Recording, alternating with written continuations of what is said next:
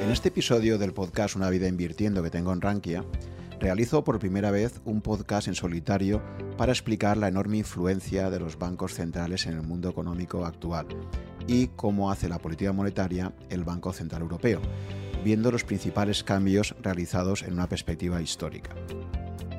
Este podcast está patrocinado por Indexa Capital.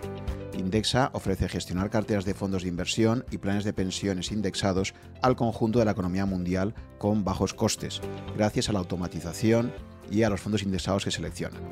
Te permite tener tranquilidad porque cuando hay movimientos bruscos de los mercados, como los últimos meses, su algoritmo rebalancea automáticamente para volver a la cartera objetivo que te han definido en tu perfil de riesgo.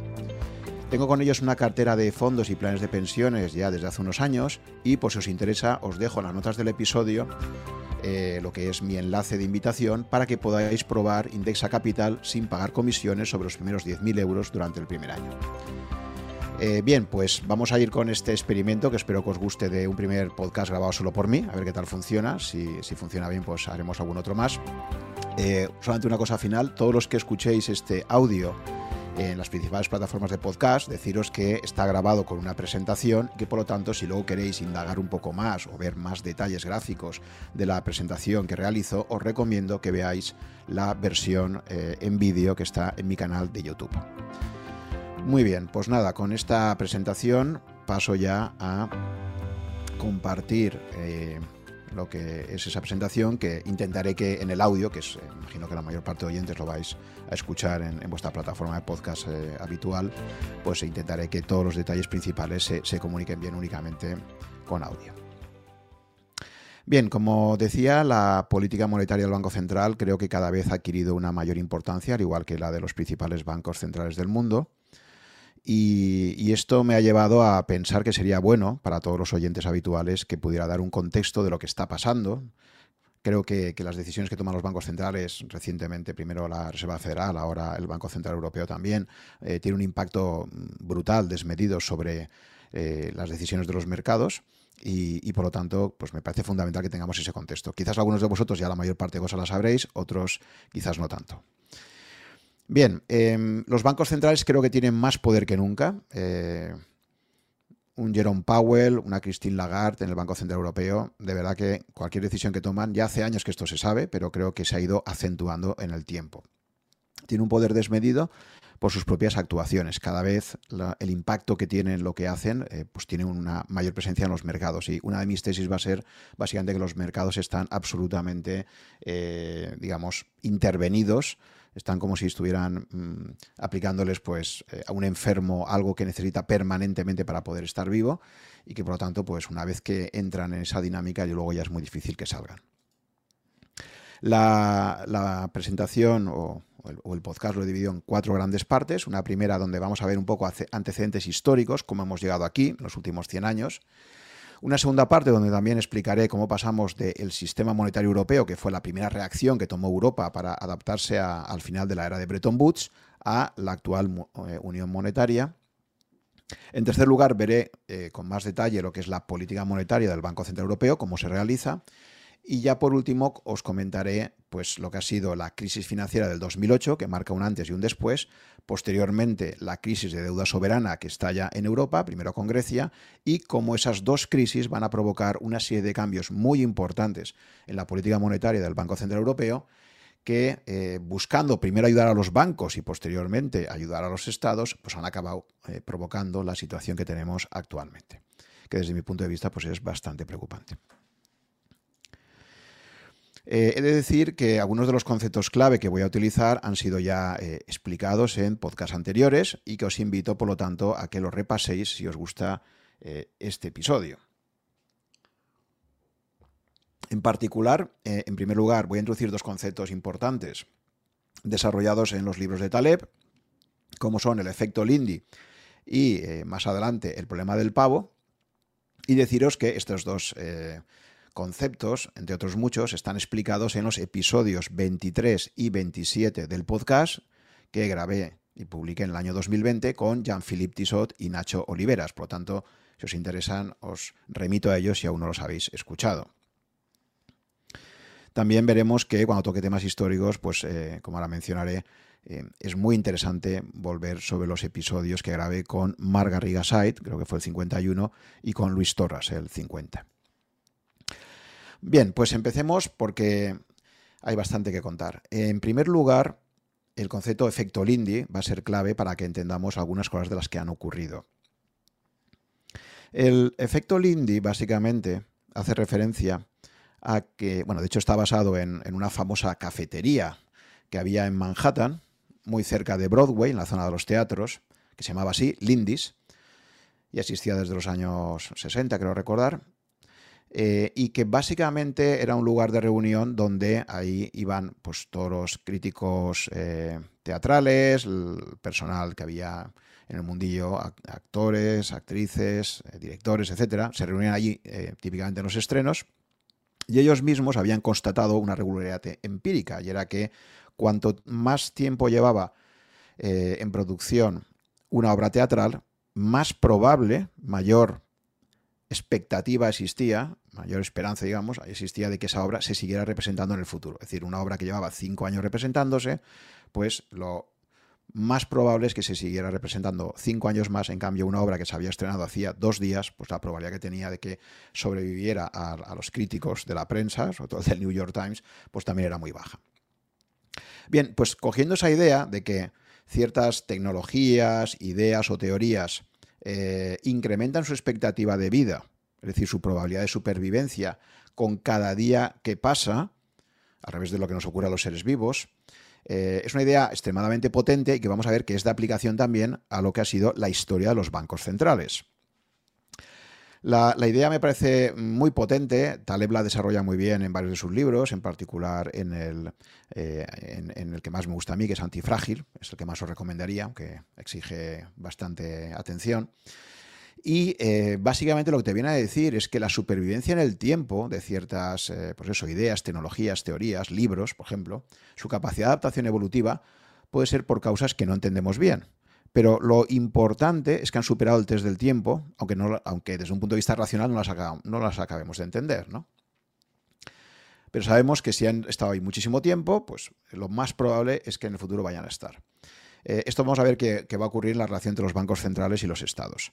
Eh, de alguna forma también se puede conectar con el concepto de homeostasis, eh, que en los sistemas biológicos hace referencia a la autorregulación que provoca que las propiedades de un sistema tiendan a mantenerse en el tiempo a pesar de que haya cambios en el entorno, ¿de acuerdo? Un sistema homeostático básicamente puede sufrir unos impactos, se puede intentar modificar, pero tiene una gran tendencia, tiene como una especie de memoria a continuar siendo lo que era anteriormente. ¿no? Y esto vamos a ver también que ha ocurrido clarísimamente en lo que es la evolución de la política monetaria del Banco Central Europeo, que quería ser una cosa y ahora ya está siendo otra. ¿vale? Vamos a ver estos conceptos aplicados al tema que nos interesa. Bien, pues haciendo un poquito de historia, eh, uno de los primeros bancos que fueron eh, realmente mm, nacionalizados, pues entre ellos fue uno, el, Banco de España, ¿no? Básicamente en la segunda mitad del siglo XIX, eh, sobre todo su último tercio, pues una serie de bancos centrales van a ir apareciendo eh, que van a pasar a tener el monopolio de emisión de billetes. Anteriormente la banca era una banca libre, había mucha más competencia, pero poco a poco y fundamentalmente como, como consecuencia de las necesidades financieras que tienen los gobiernos, pues va a aparecer eh, ese nuevo monopolio de emisión de billetes, por ejemplo, en el caso del Banco de España, que se producirá en 1874.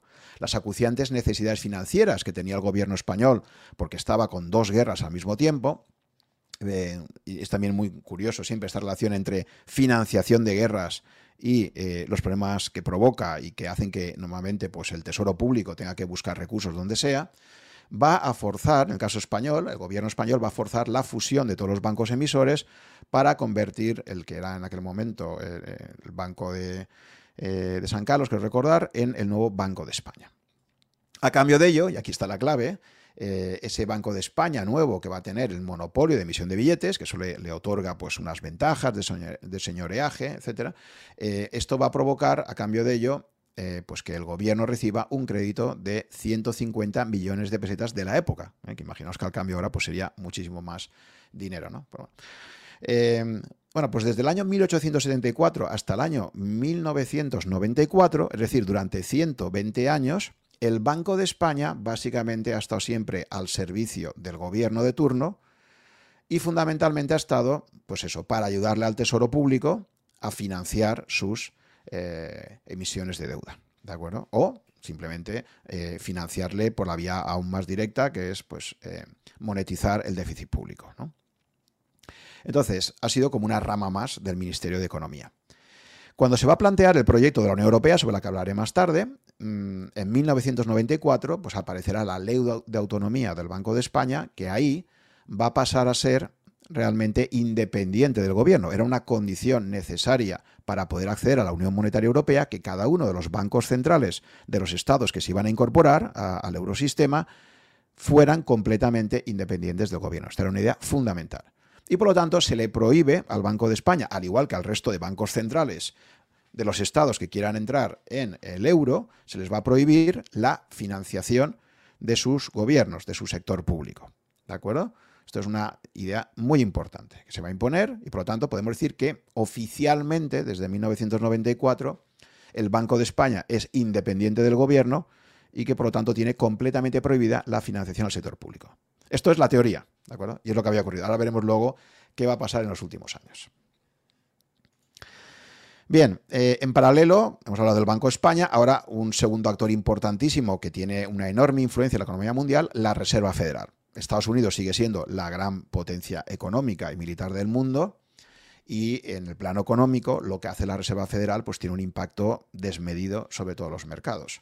Entonces la Reserva Federal va a ser creada, o la Fed, como hablaremos habitualmente de ella, ¿no? Federal Reserve, pues, la Fed se suele decir en, el mundillo financiero, la Fed va a ser creada a finales del el año 1913, eh, en diciembre de 1913, y va a ser creada eh, tras una serie de crisis bancarias, especialmente la más fuerte había sido la de 1907, crisis bancarias que por cierto fueron comentadas eh, en mi episodio, que os recomiendo muchísimo, con Mar Garriga Site, episodio número 51, ¿de acuerdo? Donde hablábamos de la crisis del 29 y sus antecedentes en esta crisis de 1907.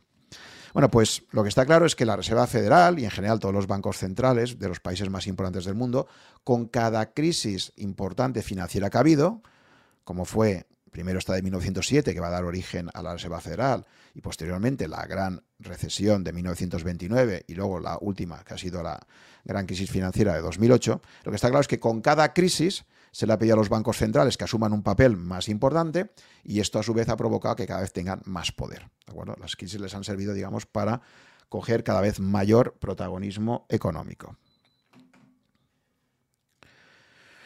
Bien, en el caso de la Reserva eh, Federal se va a crear una estructura, eh, efectivamente, federal, por eso se llama así, eh, en la cual pues, van a existir 12 distritos, hay 12 bancos regionales. Los que veáis el vídeo podéis ver aquí el mapa de Estados Unidos con, con, esa división, donde en la parte este de Estados Unidos pues hay muchos, por ejemplo está el de Boston, Nueva York, Filadelfia, Richmond, y en la parte oeste pues, dado que ha sido un terreno que fue conquistado más tarde, pues eh, digamos que están, están distribuidos de una forma mm, más limitada. ¿no? Ahí está, por ejemplo, pues, el, Banco Central Regional de, San Francisco, que abarca una, zona enorme, el de Kansas City, Dallas, Minneapolis, etc. Por tanto, es una estructura federal que, la quiero destacar aquí porque luego va a ser copiada, ese modelo federal, eh, por parte del Banco Central Europeo en su creación. Vamos a ver que tienen muchísimas similitudes la Reserva Federal en su forma de funcionar con el Banco Central Europeo y cada vez se han mimetizado más y se han parecido más. Uno ha copiado al otro en ciertas cosas. Bien. Pasemos ya a los principales eventos históricos que van a explicar el por qué eh, los bancos centrales van a asumir cada vez un protagonismo más importante. El primer hecho histórico importantísimo y que va a ocurrir tan solo seis meses después de la creación de la Reserva Federal, eh, que también es casualidad, va a ser el estallido de la Primera Guerra Mundial. Una Primera Guerra Mundial que, como ya he comentado en algunos episodios del, podcast, realmente muy poca gente había predecido que fuera a producirse, ¿no? Y una forma fácil de verlo es simplemente ver cómo se movía la bolsa unos días antes de que estallara. Lo que parecía originalmente un fenómeno de carácter local en Europa, en el centro de Europa, acabará extendiéndose y teniendo un impacto sobre todo el mundo. Bien, los hechos económicos, y esto fue eh, muy explicado en el podcast con Luis Torras y con Marga Rigasaid, eh, como os he dicho antes, los, hechos fundamentales que hay que tener en cuenta de eh, la Primera Guerra Mundial va a ser, primero, que los gobiernos, a medida que se van introduciendo en el conflicto bélico, se ven obligados a abandonar lo que en aquel momento era el sistema financiero dominante, que era el patrón oro. Entonces, en la medida en que los estados necesitan financiar la guerra, el abandono de la convertibilidad de su moneda en oro les permite poder imprimir dinero con mayor facilidad y mm, al final van a acabar introduciéndose ahí eh, pues casi, todas las, casi todas las potencias implicadas.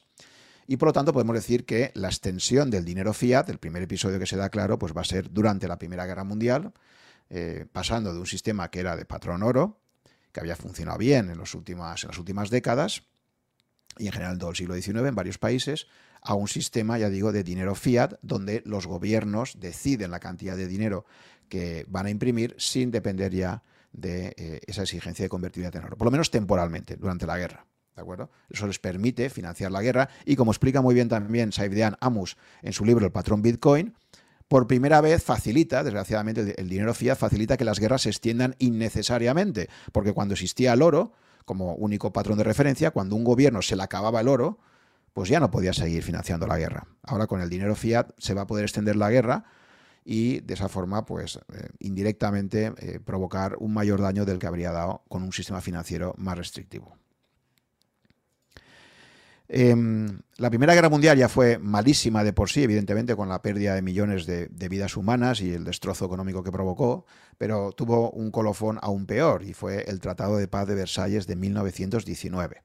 El famoso Tratado de Paz que en vez de traer la paz a Europa, al final lo que acabó provocando es la Segunda Guerra Mundial. Como contaba Keynes en su libro Las consecuencias económicas de la paz, que probablemente es el mejor redactado que tiene Keynes, eh, pues Keynes hablaba de una paz cartaginesa.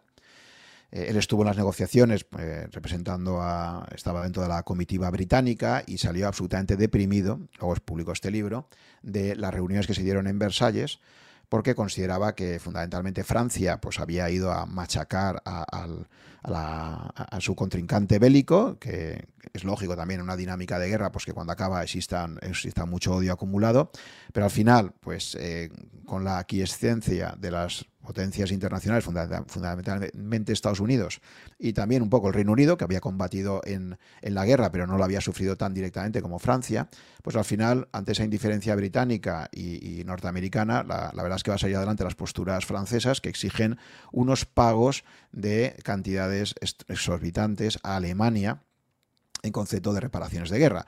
En concreto, se, le va a pedir que paguen unos 132.000 millones de marcos de oro, una suma que Alemania no podía pagar porque eran más que sus reservas internacionales. Por lo tanto, ya de partida se plantea un modelo económico de reparación que no tiene ningún sentido.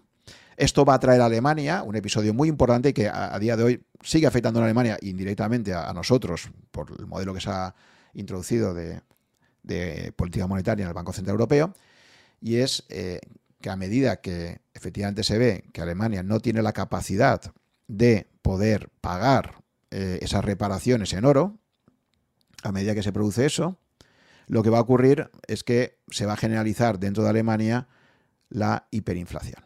Es decir, la hiperinflación eh, es una inflación que crece brutalmente. Hay una definición oficial, pero bueno, lo importante es entender que, hay una subida de, de la tasa de inflación mensual muy significativa y, por ejemplo, pues vamos a pasar a partir del año 21 pues de una inflación que inicialmente está relativamente controlada, pero rápidamente se va a hacer exponencial, algo que nos recuerda mucho lo que está ocurriendo ahora. Y esto es una idea también muy importante que, os quiero destacar, y es que al final eh, hay muchísimos procesos que son exponenciales, que durante mucho tiempo pueden estar ahí aparentemente estables y que no son un problema, pero que cuando se ponen en marcha, la propia dinámica del mercado provoca que se haga rápidamente exponencial, ¿no? Esto es lo, que va a ocurrir en Alemania. Existen muchísimos libros que explican esto y que os invito a, leer para entender mucho mejor este fenómeno. Por ejemplo, pues el, interesantísimo libro de Stefan Zweig, eh, El mundo de ayer. Eh, es un fantástico libro eh, por muchas cosas.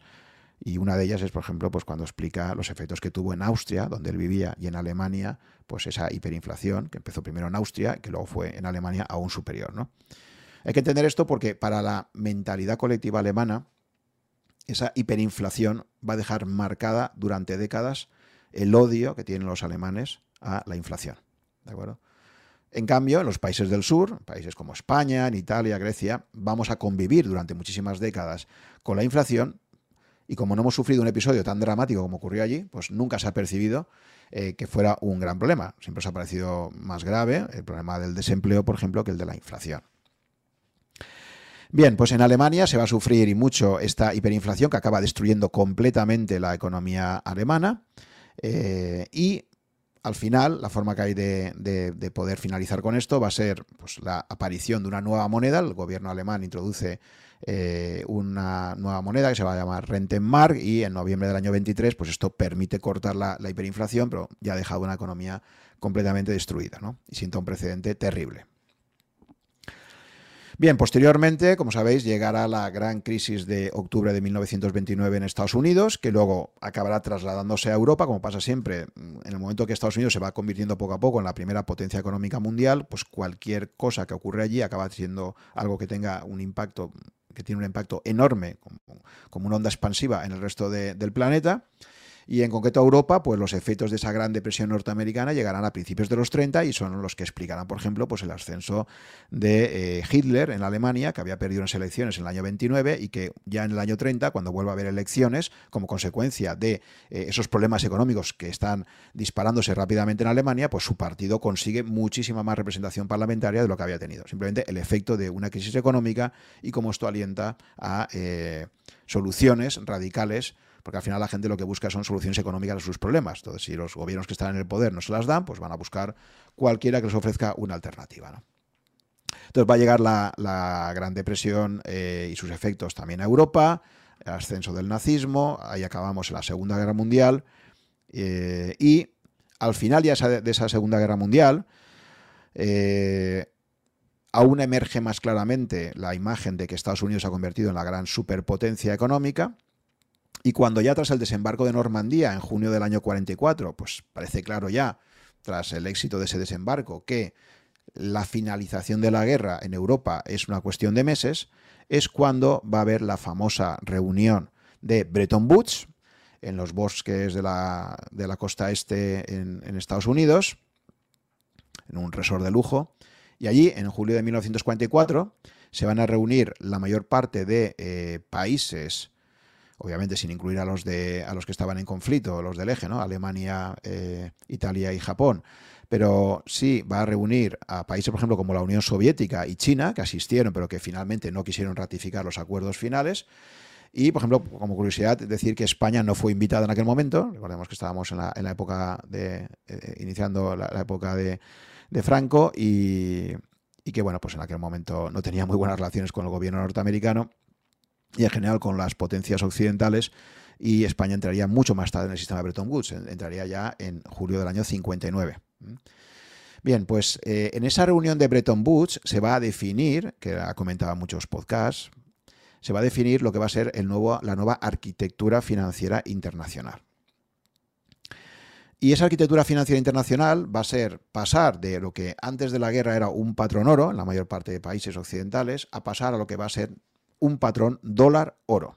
Es decir, ya no va a ser el oro el referente, sino que el gobierno de Estados Unidos asume que su moneda, el dólar americano, eh, asume ante el resto del mundo la, eh, digamos, la exigencia eh, de poder, no exigencia, al revés, la, o sea, cualquier país que le presentase mm, dólares al gobierno norteamericano, el gobierno norteamericano asume el compromiso ante todos los países eh, que se le presenten con ese oro, que hayan firmado el acuerdo, de convertirlo a razón de 35 dólares la onza de oro. Recordemos que la onza de oro, hasta el año 1933, en Estados Unidos, valía 20 dólares al cambio, luego vino la confiscación de Roosevelt, etcétera, y luego al año siguiente lo subieron ya a los 35 dólares, que era a lo que se hace este cambio, ¿no? Por lo tanto, se está asumiendo que el dólar desde el año 34 no ha cambiado su valor con respecto al oro, lo cual ya es una hipótesis, Esto es aceptado por los países de, todo el acuerdo. Em, no, había un único planteamiento. De hecho, Keynes le gustaría haber adoptado una moneda que fuera una cesta de monedas. Esta fue su propuesta, la propuesta británica, que finalmente no fue aceptada. Llegó a Estados Unidos y dijo, señores, aquí os he prestado yo más dinero a todos los países eh, que el resto juntos y se va a hacer lo que diga Estados Unidos y a través de esa imposición pues acabó imponiendo este patrón donde el dólar se convierte realmente en el ancla del sistema, asumiendo Estados Unidos ese compromiso ante la comunidad internacional de que estará dispuesto a cambiar su dólar a razón de 35 dólares por onza de oro. Y se permite una fluctuación del dólar con respecto al resto de tipos de cambio muy pequeñita, ¿vale? Pero básicamente vamos a vivir una época de tipos de cambio eh, fijos, es decir, si el marco alemán tiene un cambio con el dólar y el franco francés tiene un cambio con el dólar, pues el tipo de cambio entre el franco y el marco se va a determinar por el cambio que tienen ambos respecto al dólar, ¿de acuerdo? O sea, básicamente eh, todo el sistema financiero internacional, desde el año 45, cuando acaba la Segunda Guerra Mundial, hasta el final de Bretton Woods en el año 1971, va a ser un sistema de tipos de cambio fijos. ¿De acuerdo?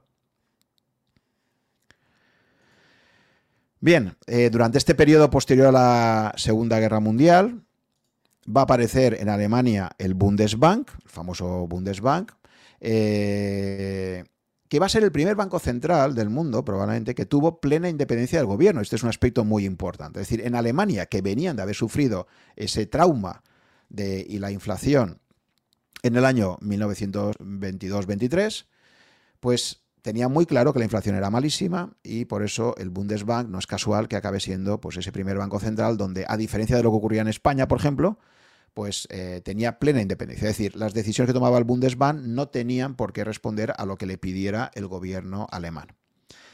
Eh, pero fijaos en una cosa, incluso con un banco central absolutamente independiente del gobierno, y que el marco alemán, esto explica que, la economía americana, eh, perdón, alemana, con la fortaleza que tenía, eh, explica eso y la independencia del gobierno, que eh, el marco alemán fuera la moneda más fuerte en términos relativos con respecto al resto de divisas, incluyendo el dólar. Aún así, en los 53 años de historia que, que, tuvo el marco alemán bajo el Bundesbank, el poder de compra del marco alemán cayó un 70%. Ojo, ¿de acuerdo? Y era la moneda con la menor inflación acumulada. Aún así, el marco alemán del año 57, cuando pasamos al euro, ha perdido un poder de compra de un 70%. Por lo tanto, esto nos está diciendo que incluso en los mejores casos, con bancos centrales independientes, el poder de compra que tiene eh, ese dinero fiat, eh, pues provoca que vaya perdiendo capacidad adquisitiva con el tiempo. Cuanta mayor dependencia de los gobiernos, los bancos centrales van a tener mayor inflación y por lo tanto sus monedas perderán mucha más capacidad adquisitiva, como pasaba en España con la peseta o en Italia con eh, la lira italiana, ¿de acuerdo? Pero incluso, repito, en casos como el alemán, la pérdida de capacidad adquisitiva es significativa en 53 años. Bien, pues el sistema de Bretton Woods va a, va a funcionar relativamente bien durante los años 50, durante los años 60, pero al final ya de los años 60, el gobierno de Estados Unidos, que ha hecho una apuesta muy fuerte por la guerra en Vietnam y que cada vez se va viendo más implicado ahí militarmente, lo que va a ocurrir es que esa implicación militar en, Vietnam, las guerras son costosísimas, ya hemos visto antes que el Banco de España tuvo que eh, crearse porque el gobierno español pues, tenía unas necesidades financieras también enormes por las guerras, la guerra siempre es una de las cosas peores en términos financieros, pues el gobierno norteamericano, que cada vez estaba metiéndose más en, Vietnam y le tenía unas mayores exigencias de gasto público, esto va a provocar crecientes déficits públicos y va a acabar de confirmar una sospecha que ya tenían varios países europeos ya desde mediados de los 60, y era que el dólar norteamericano ya no valía los 35 dólares que decían que valía en el año 45.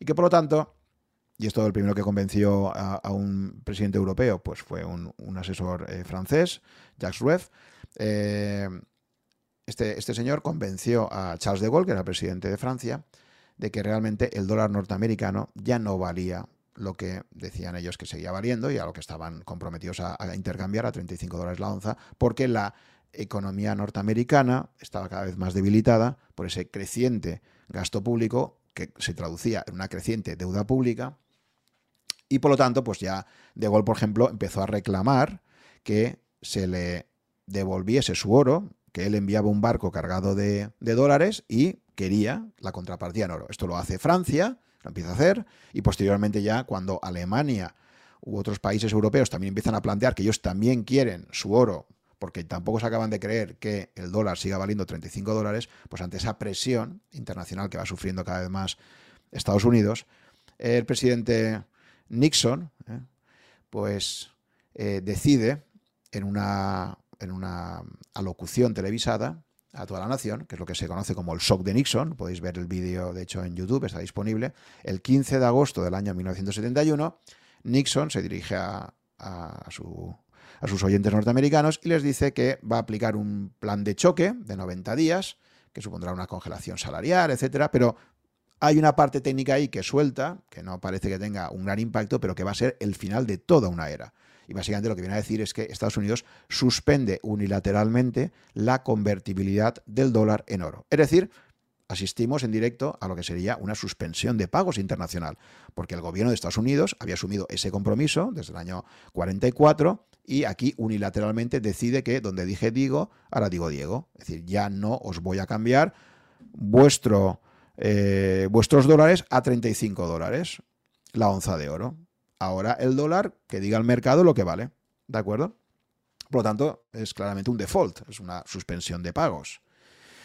Bien, eh, bueno, pues eh, toma esa decisión unilateral el gobierno de Estados Unidos y a partir de ese momento entramos en una nueva era, que esto también está muy explicado en ese episodio muy recomendado con Luis Torras sobre el dinero fiat, episodio 50, pues a partir de ese momento entramos en esa nueva era donde efectivamente ya no va a existir ningún tipo de referencia eh, para que los bancos centrales cuando tengan que imprimir dinero tengan que tener algo en cuenta. Ahora ya básicamente estamos en la, en la era del dinero fiat donde cualquier banco central va a poder imprimir lo que quiera básicamente.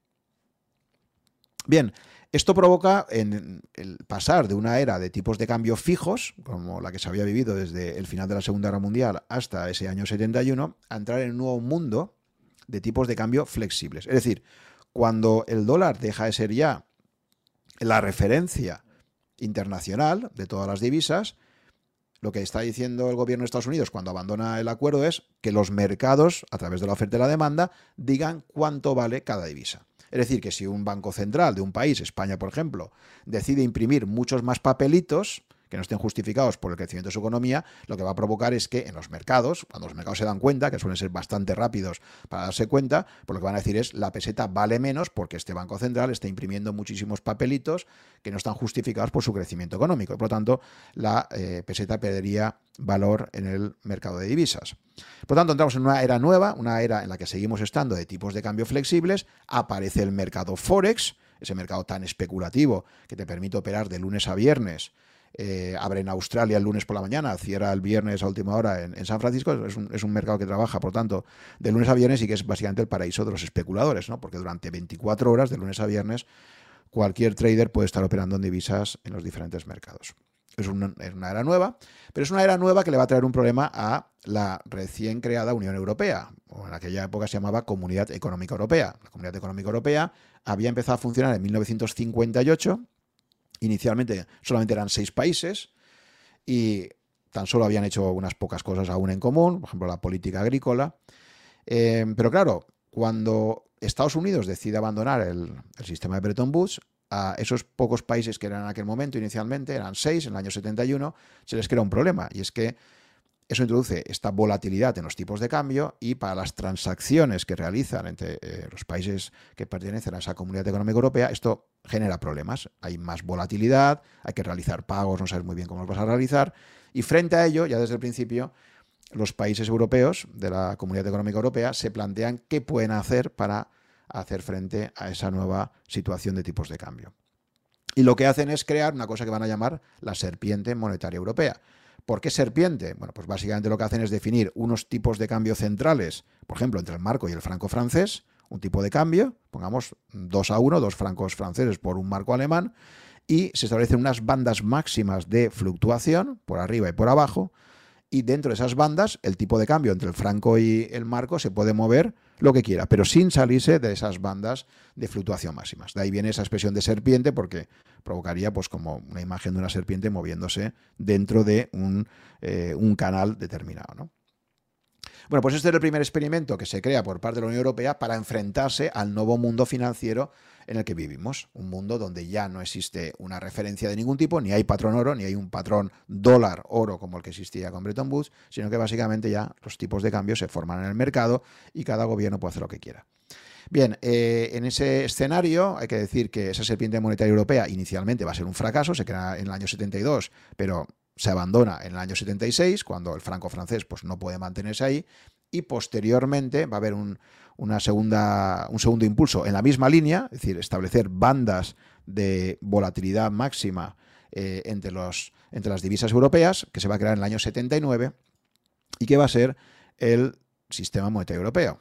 ¿De acuerdo?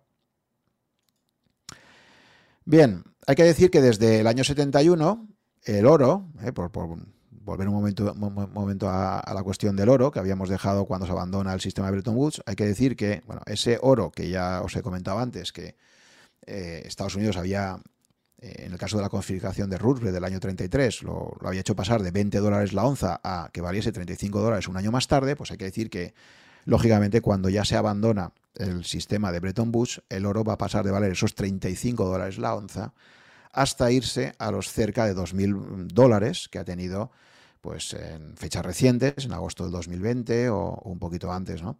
Es decir, que el oro claramente, a pesar de ser un activo que no genera ningún tipo de rentabilidad, pero el hecho de que su producción, su tasa de crecimiento en la producción sea muy limitada, de todas las materias primas es la única que, a pesar de que suba muchísimo su precio, la tecnología humana es incapaz de poder producir más de un 2% de oro anual, esto va a provocar que algo escaso frente a algo que crece mucho más, como es el dinero fiat, va a provocar que el oro pase pues, de valer esas 35, de esos 35 dólares del 71 pues, a estar cerca de los 2.000 dólares en la actualidad. ¿De acuerdo?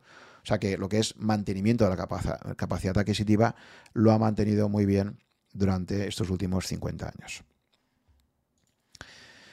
Bien, pues eh, vamos a pasar al segundo bloque, que sería eh, eso, la aparición del sistema monetario europeo, como una reacción a, esa volatilidad que provoca la desaparición de Bretton Woods y de ahí cómo los gobiernos europeos se van a dar cuenta que no es suficiente con tener un sistema que limite la volatilidad, es decir, las variaciones en los tipos de cambio entre las divisas europeas, sino que hay que ir a algo mucho más integrado, como va a ser la propia creación del euro, crear una verdadera unión monetaria europea. El sistema monetario europeo, como decía antes, pues se crea en el año 79 también con unas bandas de fluctuación máximas, ¿de acuerdo? En concreto, pues la banda estrecha era más menos 2,25%, pero ahí, eh, desde que se crea, este sistema sí se va a mantener y va a tener éxito, eh, porque de hecho aún hoy en día hay una versión de, este sistema monetario para los estados que quieran entrar en el euro, em, pero, pero durante los años 80 se va a ir observando sistemáticamente como hay países como Alemania que tienen una economía muy exportadora, y que tienen una divisa, el marco alemán, con un Bundesbank independiente, como he dicho antes, que van a ir viendo cómo sistemáticamente el marco alemán se aprecia frente a divisas como franco francés o la lira italiana o, por supuesto, más adelante la peseta. Y claro, esto a Alemania no le hace ninguna gracia, porque si tú te dedicas a exportar y ves que tu moneda sistemáticamente se está apreciando frente al resto de monedas, lo que está diciéndote esto es que cada vez te cuesta más vender fuera en términos de precio, ¿de acuerdo? Eh, los precios de tus productos cuando exportas son más caros en, las monedas de destino, en Francia, en Italia, en España, etcétera, etcétera, y a la inversa. Los alemanes pueden importar productos de estos países a precios que sistemáticamente se hacen más económicos frente a los alemanes. Por lo tanto, desde el punto de vista de la competitividad en precios, como se suele decir en economía estas cosas, desde el punto de vista de la competitividad en precios, lo que está claro es que para la economía alemana no era bueno que su marco alemán sistemáticamente fuera la moneda más fuerte de Europa y casi del mundo. Aunque una derivada muy interesante de todo esto es que precisamente esa dificultad para poder vender en términos de precios baratos, igual que les pasa a los suizos, con su franco suizo también, una moneda que sistemáticamente se ha apreciado, eh, lo interesante de esto también hay que decir es que sí, desde el punto de vista de la competitividad en precios, es cierto que les va a perjudicar muchísimo, pero hagamos de un problema una virtud. ¿eh? Y una derivada de esto va a ser que precisamente pues la, industria alemana se va a especializar en productos de mayor calidad, de mayor valor, mayor valor añadido, porque sabían que vía precios, pues sistemáticamente iban a perder la partida. ¿no? Y eso explicaría por qué en tantísimos segmentos industriales, eh, empresas alemanas, también suizas, ocupan eh, los segmentos de calidad más altos. Pero bueno, volviendo al tema que nos ocupa, que es sistema monetario europeo y cómo acabamos en el euro, lo que hay que decir es que ese sistema monetario europeo va funcionando con ciertos reajustes, de vez en cuando toca ajustar alguna moneda, pero realmente va a llegar un momento importante más adelante que va a ser el año 1992, ¿vale? Importante destacar también que los tipos de cambio, antes de, que ahora os comente un poquito esto de la crisis del 92, de las divisas europeas, eh, es importante también destacar una cosa. Cuanto más pequeño es un país, más dependiente es de sus tipos de cambio. Pensad en un país como Bélgica, como Holanda, países pequeños y muy exportadores, muy abiertos al comercio internacional. Pues claro, para países así, cuando tu divisa fluctúa mucho, esto afecta muchísimo a tu economía, ¿de acuerdo? Si tu divisa se está apreciando, pues cuesta mucho más vender fuera, y si tu divisa se deprecia, pues es más fácil vender fuera, ¿no? Eh, entonces hay que decir que en el año 71, pues la integración comercial que tenía el mundo en general, pues era mucho más limitada que, ahora. Pero ya en aquel momento, los que podáis ver el, vídeo en YouTube, pues eh, podéis ver como Estados Unidos, país grande, pues era el país con menos apertura eh, internacional en términos de sumar todas sus exportaciones más sus importaciones divididas por todo lo que producen, por el PIB, ¿vale? Un país grande, por lo tanto, digamos que está más protegido frente a fluctuaciones de su tipo de cambio, mientras que en el otro extremo, países pequeños, Bélgica, Holanda, Irlanda, Noruega, etcétera, pues al revés, son países mucho más sensibles a las variaciones del tipo de cambio. En la Comunidad Económica Europea teníamos dos tipos de países, los países muy pequeñitos, el Benelux, Bélgica, Holanda, Luxemburgo, países eh, enanos, digamos, en términos de población, y luego los países grandes, Alemania, Francia e Italia, países fundadores. Luego ya se había añadido a partir del 73 países como el Reino Unido. Entonces, bueno, pues el impacto que tiene sobre los tipos de cambio esa apertura comercial, cuanto más pequeño, más dependiente, a medida que también nos vamos globalizando, pues cada vez el impacto que tiene una variación del tipo de cambio es más importante. Si buena parte de tu producción la vendes en el resto del mundo, el tipo de cambio que tengas con respecto a las principales divisas, pues cada vez será más importante. Y esto introduce una idea también muy interesante que nos explica Taleb en su libro Antifrágil y que muestra los peligros que tiene siempre la intervención humana sobre los sistemas que se autorregulan. Eh, en concreto, la idea que introduce Taleb es que en sistemas con volatilidad restringida, como sería este sistema monetario europeo, donde tú pones unas bandas máximas de fluctuación y los gobiernos se comprometen a mantener su divisa dentro de esas bandas de fluctuación, lo que ocurre es que si tú a un sistema durante un tiempo lo mantienes con una volatilidad restringida, se le metes ahí un máximo, un tope máximo, cuando llega un momento donde eso no se puede aguantar, digamos, cuando llega ya algún factor externo que provoca que, el sistema realmente no pueda mantenerse dentro de esos límites, lo que va a provocar es un cambio muy bestia, muy grande. Es decir, en, que, en vez de que el sistema haya ido haciendo microajustes poco a poco, o sea, que tú tengas una, permitas la volatilidad, permitas la fluctuación, que se vaya haciendo el ajuste, si tú artificialmente limitas esa variación, parece bastante intuitivo que cuando levantas, por obligación ya, por, por fuerza mayor, esa limitación, el, impacto que va a haber es muchísimo más grande, ¿no? Y es lo que, por ejemplo, en términos de, Taleb, habla de pasar de mediocristán, del mundo de las distribuciones normales y de fenómenos donde en las colas lo que ocurre no tiene mucho impacto, a extremistán, a fenómenos donde efectivamente el impacto eh, de lo que ocurre en las colas eh, es eh, enorme, ¿no? Cualquier crisis financiera sería un ejemplo de, de extremistán. Entonces, esta idea es muy interesante porque nos muestra cómo en general todas las intervenciones económicas que se hacen para restringir la volatilidad, aquí lo vemos en el caso de los tipos de cambio, eh, pero se puede ver en muchas otras cosas, al final no sabes si el remedio es peor que la enfermedad, porque cuando acaba ocurriendo un fenómeno externo que provoca eh, que, no se pueda respetar esos límites, pues el impacto que hay es enorme y, brutal. Es una idea que me parece muy potente y que se puede aplicar a muchas cosas. Y esto, eh, un ejemplo de todo ello, pues va a ser la famosa crisis de septiembre del año 92 del sistema monetario europeo. Y la historia de esto es bastante interesante. Eh, Alemania se había reunificado, recordemos, hagamos un poquito de historia, ¿no? Caída del muro de Berlín a finales del año 89 y Alemania aprovecha esa oportunidad en un momento donde la Unión Soviética está en un momento de gran debilidad, en un momento de descomposición. Alemania juega muy bien sus cartas, una Alemania que estaba dividida, no, olvidemos, entre República Federal Alemana y República Democrática Alemana, controlada por eh, la órbita soviética. Alemania, que seguía dividida en ese año 90, aprovecha la coyuntura, ve que la Unión Soviética pues, está en un momento de gran debilidad y mm, le pide a las potencias que hasta entonces la habían estado ocupando, eh, pues si puede reunificarse, aprovechando la oportunidad. Y efectivamente, pues, pues ve esa ventana de oportunidad política y lo hace. Imaginaos ahora una situación como la actual, que Alemania siguiera estando eh, ocupada, digamos, por Estados Unidos, Francia, Reino Unido y la sucesora de la Unión Soviética, que sería en este caso Rusia, y que le pidiera a ver si se puede reunificar. Está claro que no, no lo habría podido hacer. ¿no? Entonces, bueno, pues se aprovecha esa oportunidad política por parte de Helmut Kohl, que era el canciller alemán en aquel momento, y se hace una reunificación express entre la parte occidental, que era la parte ya muy desarrollada económicamente, y la parte oriental, que seguía estando bajo un régimen de planificación central con una renta per cápita mucho más baja. Había dos sistemas monetarios, el occidental, el marco alemán occidental, el Deutsche Mark, que era la moneda fuerte esta, de la que hablaba todo el rato antes, eh, una moneda de enorme prestigio internacional, y en la parte alemana había el marco alemán oriental, eh, pues mucho más débil. Bueno, pues por motivos políticos el gobierno alemán decide ayudar a sus eh, hermanos o primos del este con ofreciéndoles un cambio muy favorable para ellos. En el mercado a lo mejor se cambiaba un marco occidental a uno con respecto a tres o cuatro o cinco marcos orientales.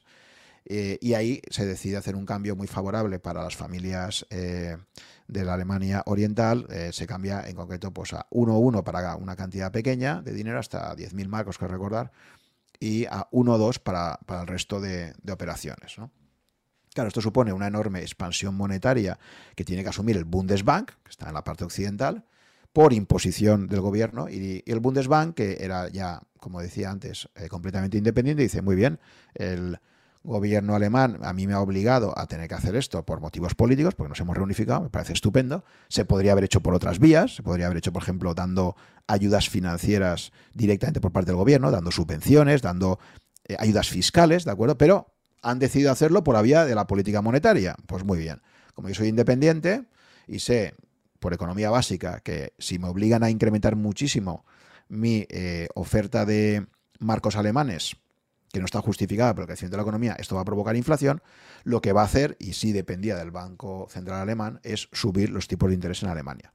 Esa subida de tipos de interés en Alemania va a tensionar todos los tipos de interés en Europa, porque siempre las economías más fuertes, cuando mueven ficha y suben los tipos de interés, acaban teniendo un efecto, un impacto sobre el resto de, tipos de interés del resto de bancos centrales, del área en que tienen influencia, entonces van a empezar a haber tensiones en los tipos de interés en toda Europa y todo ello va a acabar provocando que en septiembre del año 92, eh, y tras ataques especulativos tan famosos como el de el señor George Soros, eh, que se hizo famoso por el ataque contra el Banco de Inglaterra, eh, porque estaba especulando a que la libra esterlina iba a seguir perdiendo valor y de hecho se iba a acabar saliendo del sistema monetario europeo, pues efectivamente Soros, que gana muchísimo dinero en esa especulación contra el Banco de Inglaterra, va a acabar provocando, y otros especuladores, va a acabar provocando que la libra esterlina y la lira italiana abandonen el sistema monetario europeo por todos esos ataques especulativos. No pueden sus bancos centrales, no pueden atender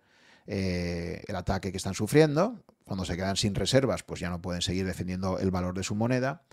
Por tanto, los gobiernos británico e italiano deciden abandonar el sistema monetario europeo y en casos como el español y el portugués, que también sufrimos eh, pues la peseta fuertes pérdidas, eh, al igual que el escudo portugués, pues como acabamos de llegar al club europeo, al final eh, había que demostrar que éramos más europeístas que nadie y se consigue convencer por parte de Bruselas al gobierno español y portugués para que no abandonen el sistema. Pero sí se van a ver obligados a tener que devaluar su moneda varias veces. Esto es un episodio que fue importante, influyó bastante, por ejemplo, para que el Reino Unido no acabara entrando en el euro. O sea que fijaos de, aquellas eh, tormentas, pues estos barrizales, ¿no? Y, y, en definitiva, pues fue un golpe fuerte al sistema monetario europeo como sistema capaz de mantener la estabilidad de los tipos de cambio entre eh, los países que pertenecían a la Unión Europea.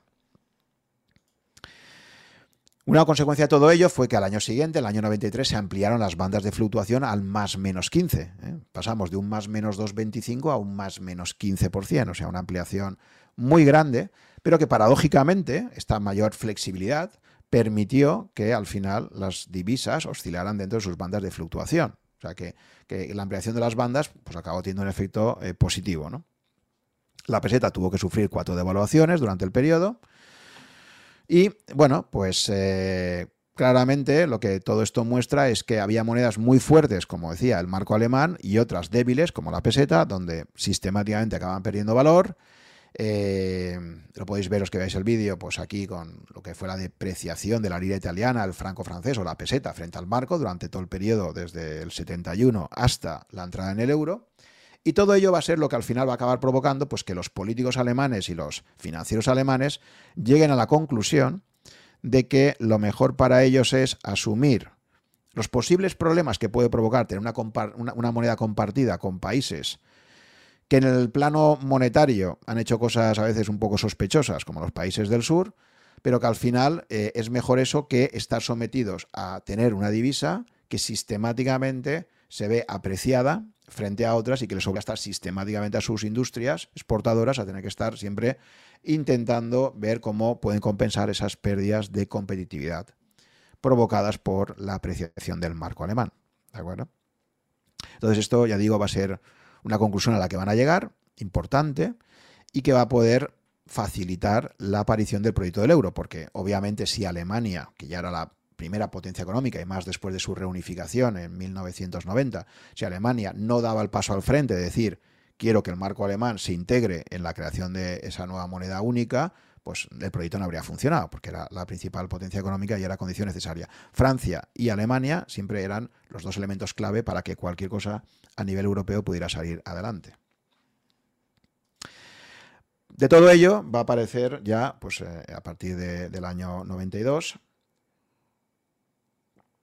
el famoso Tratado de Maastricht, donde se plantea ese proyecto de unión monetaria, ¿eh? unión económica, pero también monetaria. Ese proyecto tan ambicioso, que no tenía precedentes eh, recientes en, varias décadas eh, en Europa, de tener una moneda compartida entre los países que integraban la Comunidad Económica Europea, que en aquel momento eran 15 estados.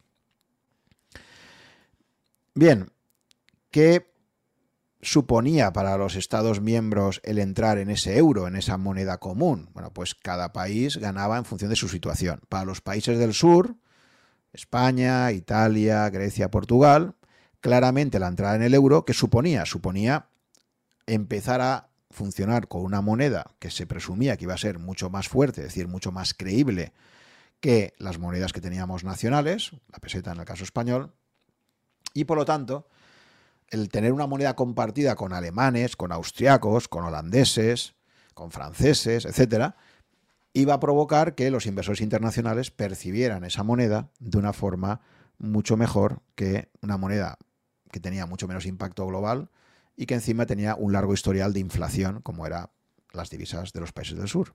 Por lo tanto, lo previsible era que ganásemos credibilidad y que por lo tanto fuera más fácil, más barato financiarnos, especialmente para el sector público, para el Estado. ¿eh? Iba a resultar mucho más barato financiarse. Eso era la gran ganancia potencial que nos iba a traer el euro. Y en países como Alemania, claramente esa no era la ventaja, porque Alemania ya partía de tener la moneda con más credibilidad y con menor inflación, y muy respetada internacionalmente, el marco alemán. Pero, como decía antes, para Alemania lo que sí que iba a ganar era eliminar definitivamente las guerras comerciales que mantenía con sus socios europeos vía tipo de cambio, ¿eh? con esas apreciaciones sistemáticas del marco alemán que comentaba antes. Por lo tanto, bueno, pues era, era un acuerdo político-económico en el cual eh, cada parte iba a ganar algo. Y por supuesto también para las empresas alemanas el tener una moneda única también les facilitaba más aún, más allá de lo que ya era el eh, mercado único, les facilitaba aún más el poder vender en otros países europeos. Bueno, finalmente eh, se va a hacer realidad ese proyecto. También hay que decir, ojo, que el proyecto moneda única entrañaba un peligro y era claramente que se perdía la independencia de cada banco central para poder actuar en caso de que hubiese una crisis en el país. Es decir, si tú tienes una política monetaria común a todos los estados europeos, pues tienes un café para todos.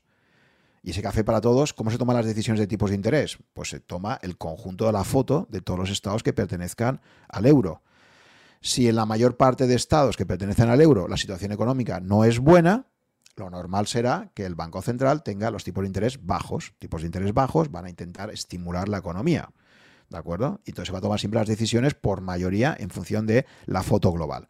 Claro, en ese escenario, si tú eres un país que minoritariamente te van bien las cosas, vas a tener que asumir unos tipos de interés comunes muy bajos y por lo tanto eso, pues a lo mejor en tu caso no te ayuda. Por lo tanto, el tener una política monetaria común el problema que provoca es que si un Estado no va al mismo ritmo que los demás, no está en la misma situación que la mayoría de Estados que van a pertenecer al euro, esto lo que va a provocar es que se haga una política monetaria de café para todos, que si a ti te gusta el té y no querías café, pues te vas a tener que tomar el café. En este caso, te vas a tener que tragar, pues, por ejemplo, tipos de interés bajos, como va a ocurrir, de hecho, eh, en los primeros años del euro, para países como España, que tenían una situación económica que iban mucho más eh, acelerada que en el resto de países, ¿de acuerdo? Y además, otro aspecto importantísimo de la adopción del euro va a ser que se acabó ya la posibilidad de recurrir a devaluaciones de la moneda o depreciaciones, esto que decía antes, se acaba ya ese truquito tan habitual que se utilizaba eh, por parte de los países del sur de Europa para que se pudiera recuperar competitividad en precios vía pérdida de valor de la moneda, ¿de acuerdo? Entonces, claro, eh, digamos que para que tus empresas sean competitivas exportando el hecho de que lo puedas hacer vía devaluación o depreciación de tu moneda es una forma muy fácil de hacerlo y que no genera conflicto social, porque en este caso las empresas básicamente de repente se encuentran con unos nuevos precios que les favorecen al cambiar su moneda por la moneda eh, del país en el que venden y esto de repente pues se va a acabar. Esto es un aspecto importantísimo. Es decir, en el momento en que compartimos nuestra moneda, en el caso de España, de Italia, de Portugal, de Grecia, con países como Alemania, Francia, Holanda, Bélgica, etcétera, ya no tenemos ese truco, entre comillas, de poder recurrir a la devaluación para poder ser más competitivos en precios. Y ya nos queda únicamente la vía de ser o bien más productivos, de mejorar nuestra productividad, o de internamente ser capaces de reducir la inflación que tengamos porque al final los países con más inflación son los que acaban teniendo pues, más problemas porque eso supone aumentos de costes de las empresas, que los tienes que repercutir a precio final si no quieres perder dinero y eso acaba provocando precios más altos y por lo tanto pues, más dificultades para poder vender tus productos. Por lo tanto, digamos que desde la creación del euro, básicamente lo que se le plantea a la economía española y por extensión a toda la economía europea de los países que entran en el euro es a partir de ahora ya no cuentes con tu tipo de cambio como un factor favorable para poder exportar, Céntrate en aumentar la productividad, céntrate en controlar tus costes, controlar tu inflación, porque si no, va a ser muy difícil que puedas ser competitivo.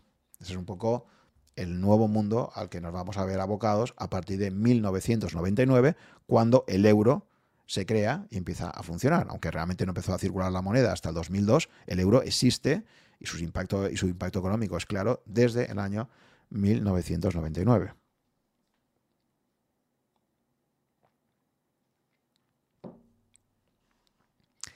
Bien, em, este proyecto del euro era muy ambicioso.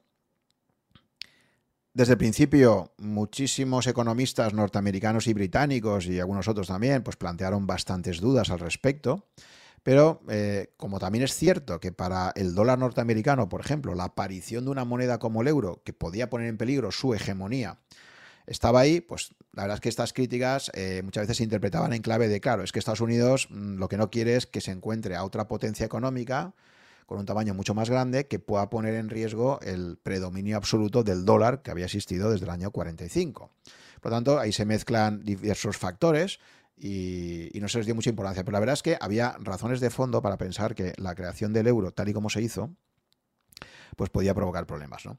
Bueno, entonces, bueno, pues en la teoría económica existe por ahí la, teoría de lo que se llama el área monetaria óptima, una área monetaria óptima, que básicamente lo que viene a decir es que si varios eh, países deciden unirse para tener una moneda común, hacen falta que se cumplan tres condiciones para que esa moneda común acabe funcionando bien. La primera condición es de sentido común y es pues, que los países que se integren más o menos vayan todos al mismo ritmo, o sea, que tengan eh, que no sufran, si estás en una crisis económica, que no haya unos, como decía antes, que vayan todos mal y de repente uno que vaya muy bien. O sea, si es café para todos, pues hay que intentar que todos vayan al más, más o menos al mismo ritmo económico, ¿de acuerdo?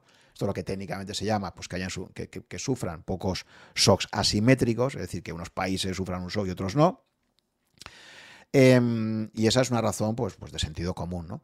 Hay que decir al respecto que si esta condición fuera imprescindible, por ejemplo, el propio Estados Unidos no podría funcionar el dólar, porque pensemos que dentro de Estados Unidos hay 50 estados, hay estados como Texas que viven del petróleo y hay estados como Nueva York o California que son muy industriales.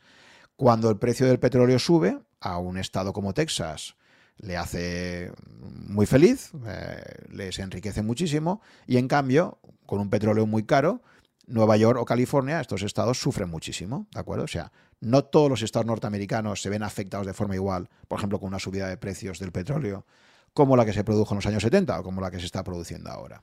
Y a pesar de ello, a pesar de esas diferencias dentro de la economía de cada estado, pues el dólar ha demostrado que podía ser eh, una moneda operativa y funcional en Estados Unidos, con 50 estados que están integrados. Por lo tanto, esta condición, evidentemente, pues es buena, cuanto más parecida sea el ciclo económico, parecido sea el ciclo económico en, todos los estados europeos, pues mejor en términos de eh, que una unión monetaria pueda funcionar, pero tampoco es imprescindible, ¿no? como diría, eh, como si lo comparamos con Estados Unidos. Una segunda condición que ahí claramente Estados Unidos tiene y que Europa aún le falta mucho es que existan mercados laborales muy flexibles. ¿Por qué? Porque cuando tú tienes una unión monetaria, puede ocurrir que haya eh, dentro de esa unión estados que vayan mejor económicamente, otros que vayan peor. Si no tienes un eh, mercado laboral suficientemente flexible, imaginaos, por ejemplo, pues que en Alemania se esté creando mucho empleo y en España se, esté destruyendo empleo, como pasó tras la crisis del 2008, ¿no? Bueno, pues si no existe un mercado laboral suficientemente flexible que permita poder ir a buscar oportunidades laborales allá donde se está creando empleo, que eso no se hace sencillo, va a dificultarse mucho más el ajuste cuando son una serie de países que comparten una misma moneda.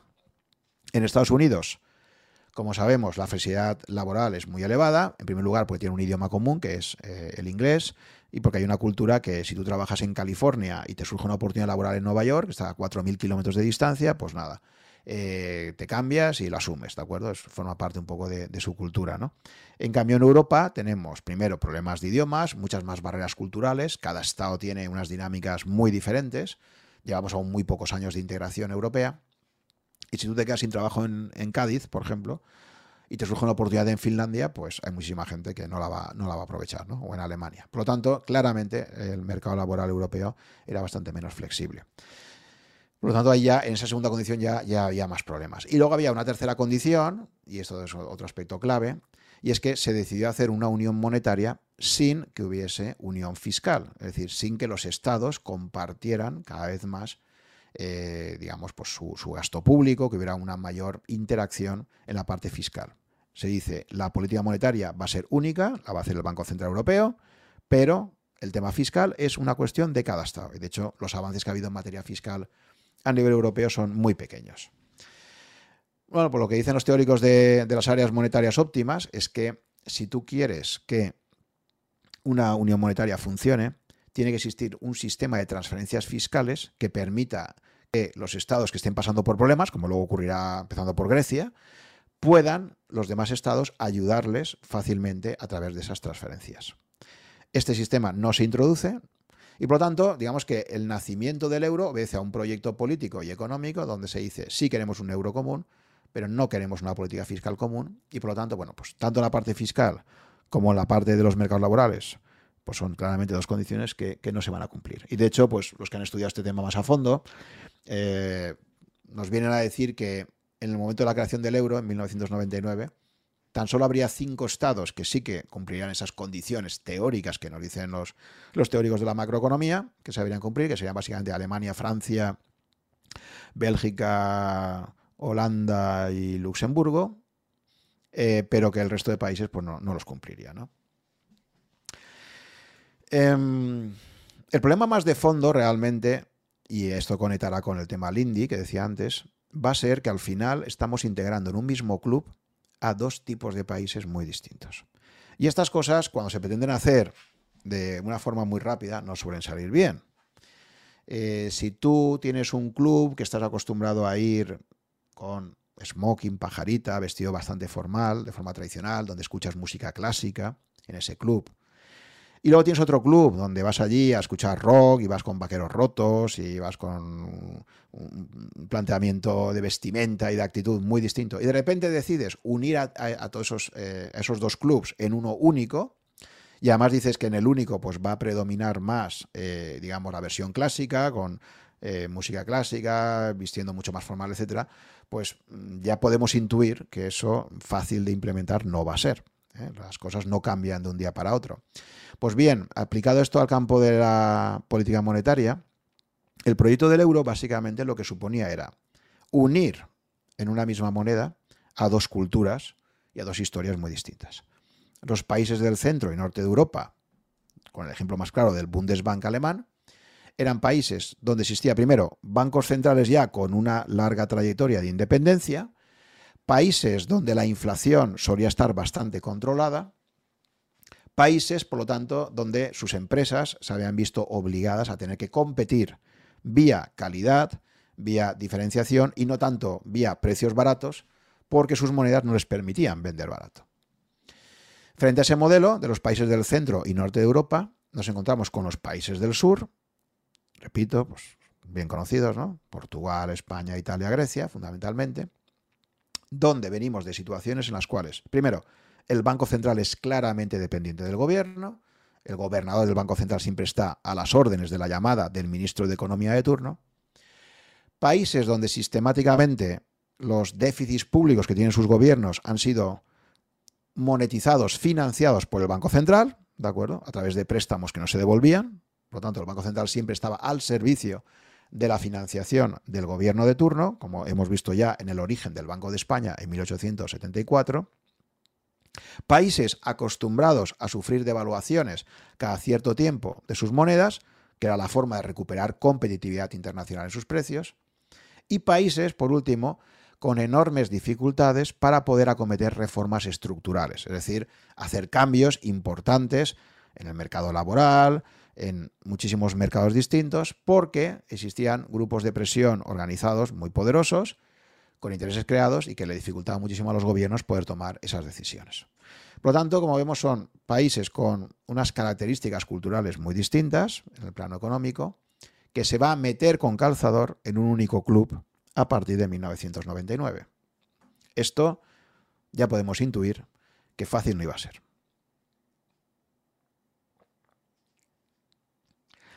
Bien, pero la cuestión es que había esa voluntad política y sale adelante y básicamente sale adelante triunfando, en el ejemplito que ponía antes, el modelo de ir con smoking y escuchar música clásica. Es decir, se impone un modelo, porque lo imponen así además los alemanes, basado totalmente en la forma de trabajar del Bundesbank. Eh, de nuevo, pues la ley económica está de que, económica y evolutiva, de que el más fuerte, el más grande, el más poderoso es el que impone las reglas de juego, pues pasa de nuevo. El caso norteamericano ya hemos visto cómo aprovecharon la situación de predominio al final de la Segunda Guerra Mundial para imponer a machaca martillo eh, ese patrón dólar-oro. Y ahora, en este caso, en los años 90, Alemania dice, sí, estoy dispuesta a que el marco alemán se incorpore a ese proyecto del euro, pero con mis condiciones. Y mis condiciones son que el Banco Central Europeo sea un reflejo, lo más aproximado posible, de lo que es el Bundesbank. Fijaos si va a imponer ese modelo y quiere que se copie al Bundesbank, incluso la sede social del Banco Central Europeo va a estar en Frankfurt, a unos kilómetros de, distancia del el Bundesbank. Es decir, no me pongáis la sede, así como la mayor parte de sedes eh, europeas pues eh, se han ido asignando con determinados criterios. En el caso de la política monetaria estaba muy claro, en Frankfurt, ahí no se podía plantear. ¿eh? Ahí no se podía plantear otra alternativa. No sea que se les peguen otras cosas. Entonces, la sede del Banco Central Europeo va a estar en Frankfurt desde su nacimiento y cuanto más cerquita del Bundesbank, mejor. Eh, es un diseño, por lo tanto, del eurosistema basado en bancos, eh, en, un banco central completamente independiente del poder político. Ahora veremos cómo, cómo van a intentar garantizar eso. Y además, y esto es fundamental, con un único objetivo que se va a plantear. El objetivo esencial, que a día de hoy sigue siéndolo, por cierto, el objetivo esencial que se va a plantear el Banco Central Europeo es que la tasa de inflación medida, ojo, como índice de precios al consumo, ¿vale? Porque la inflación se puede medir en muchas formas, es decir, medida como una cesta de bienes y servicios representativa, la cesta a la compra, esté cerca de, pero sin superar, un crecimiento anual del 2%. ¿De acuerdo? Es decir, el Banco Central Europeo nace con un único mandato y es lo único que te tiene que preocupar es la inflación. No queremos que la inflación supere el 2% anual. Ahí está aún eh, esa historia de la hiperinflación alemana del año 23 presente. Es decir, no me vale como familia alemana para vender esto políticamente en Alemania, en Alemania, no me vale decir que el Banco Central Europeo va a controlar la inflación, que quiere la estabilidad de precios, ¿no? Como se suele decir de forma pedante, ¿no? En los bancos centrales buscan la estabilidad de precios, sino que, vamos a ver, ¿qué es la estabilidad de precios? Vamos a concretar las cosas. Si no me dices un objetivo claro, lo otro son bla, bla, bla, ¿no? Estabilidad de precios, para un español podía ser el 8 o el 10%, y para un alemán podía ser el 1%, ¿no? Entonces, se dice, y en eso fue pionero, por cierto, el Banco Central Europeo, por lo que sé, eh, fue pionero en establecer un objetivo muy concreto, que fue ese famoso 2% de inflación. Posteriormente, curiosamente, lo copiarían otros bancos centrales del mundo, eh, el Banco de Inglaterra, el Banco de Suiza, la propia Reserva Federal, ¿vale? Pero inicialmente, uno de los primeros en introducir un objetivo cuantitativo muy específico fue eh, el Banco Central Europeo, con el famoso 2% de inflación. Digamos que en términos de marketing, para convencer a las familias alemanas de que pasaran de tener su preciadísimo marco alemán a tener una cosa nueva que se iba a llamar euro y con países tan sospechosos en, el plano monetario como los países del sur, eh, que se compartiera la moneda, era muy importante convencer a los alemanes, en el plano político, que esa moneda iba a, hacer, iba a nacer con unas premisas de seriedad y de estabilidad. Y para ello lo mejor era garantizar que la inflación como máximo debería ser del 2%. Ojo, no solamente se habla de una inflación del 2%, sino que se dice que debe estar cerca del 2%. Esto vamos a ver que luego es importantísimo para ver las medidas que ha adoptado el Banco Central Europeo en los últimos siete años. Es decir, hablamos de un objetivo de cerca de, pero sin superar el 2%. Es decir, es igual de malo una inflación del cero, o no digamos ya una deflación, o sea, tasa de crecimiento negativo, que tener una inflación del 5%.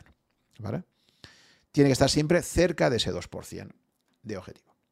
Ahora bien, y esto es muy típico del marketing de Bruselas, el objetivo queda claramente definido, el 2 se puede escribir en grande en cualquier cartel para decir, mira, esto es lo que va a ser el euro, vamos a tener una inflación anual del 2% y voy a garantizarla con un banco central completamente independiente que va a estar obsesionado con ello. Pero se deja una pequeñita puerta, una nota a pie de página ya abierta, que es que este objetivo se debe cumplir a medio plazo. Y claro, es curioso como lo del 2% está muy claro, es muy concretito, y sin embargo, lo de a medio plazo es algo que no se concreta para nada. ¿Qué significa a medio plazo? ¿Cuántos meses o años son eso? No se dice. Se deja deliberadamente ambiguo, dejando una puerta abierta a que si en un momento determinado el Banco Central no cumple con ese objetivo del 2%, inicialmente siempre pueda tener un poco la excusa para decir, ahora no se cumple, pero a medio plazo sí. ¿eh? Entonces, claro, deliberadamente, de forma ambigua, se deja. En la práctica, el medio plazo, pues viene a ser, se ha calculado que puede llegar a ser en torno a los 18 meses, ¿de acuerdo? Pero, repito, no es algo que esté en ningún sitio recogido, tal cual. Es una cosa que se deja deliberadamente ambigua. Con lo cual, insisto, en casos donde se supera, como ahora mismo, eh, sistemáticamente la inflación de ese 2%, se puede aducir, muchas veces se ha utilizado ese argumento, no digo que sea ahora el argumento, porque ahora sí que han reconocido que la inflación está absolutamente desbocada, pero en otras ocasiones, cuando la inflación ha estado por encima del 2%, el Banco Central Europeo en muchas ocasiones ha dicho, bueno, esto es un tema puntual, se nos ha disparado la, eh, la inflación en ciertos productos, como por ejemplo el petróleo o alimentos, que suelen ser productos muy volátiles, pero consideramos que la inflación subyacente está controlada y que a medio plazo vamos a estar dentro de ese objetivo. Esto se ha utilizado como argumento muchísimas veces.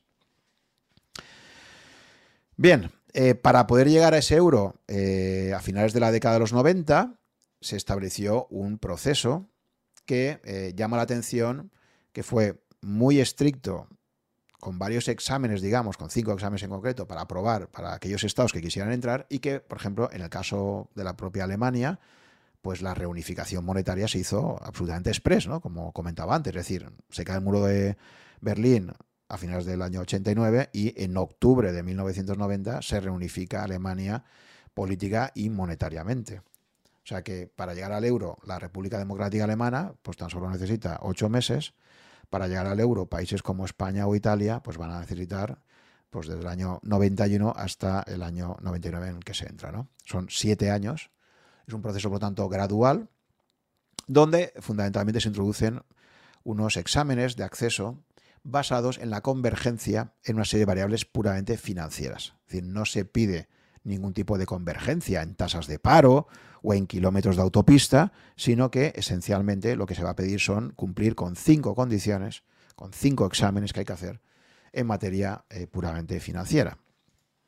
¿Y cuáles van a ser esos eh, condicionantes que se exigen para poder entrar en el euro? Bueno, pues primero, la primera condición parece de sentido común. Si tú te quieres introducir en el euro, estate por lo menos dos años tu divisa dentro del sistema monetario europeo sin devaluar. O sea, demuéstrame que tu moneda es relativamente estable con respecto al resto de, divisas europeas y como mínimo estate ahí dos años en el sistema monetario europeo. ¿De acuerdo?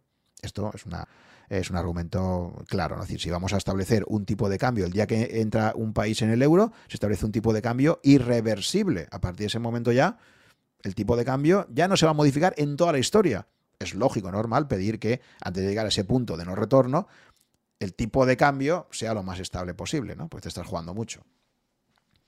Eh, entonces, esa es la primera condición, que el tipo de cambio del país que quería pertenecer al euro como mínimo se mantuviera dos años sin devaluar su divisa dentro del sistema monetario europeo. Ese que tiene esas bandas de fluctuación máximas y mínimas. Luego, había dos condiciones eh, relacionadas con la inflación y los tipos de interés. Esas dos condiciones eran de carácter relativo, es decir, no dependía solo de ti mismo, sino de lo que hicieran el resto de países. Y esto hacía que estas dos condiciones fueran particularmente difíciles de cumplir. ¿De acuerdo? La primera condición decía que la inflación máxima que debería tener un país que quisiera entrar en el euro debía ser como máximo 150 puntos básicos, es decir, 1,5%, ¿de acuerdo? Puntos básicos, ya sabéis, en finanzas que son una centésima de punto porcentual.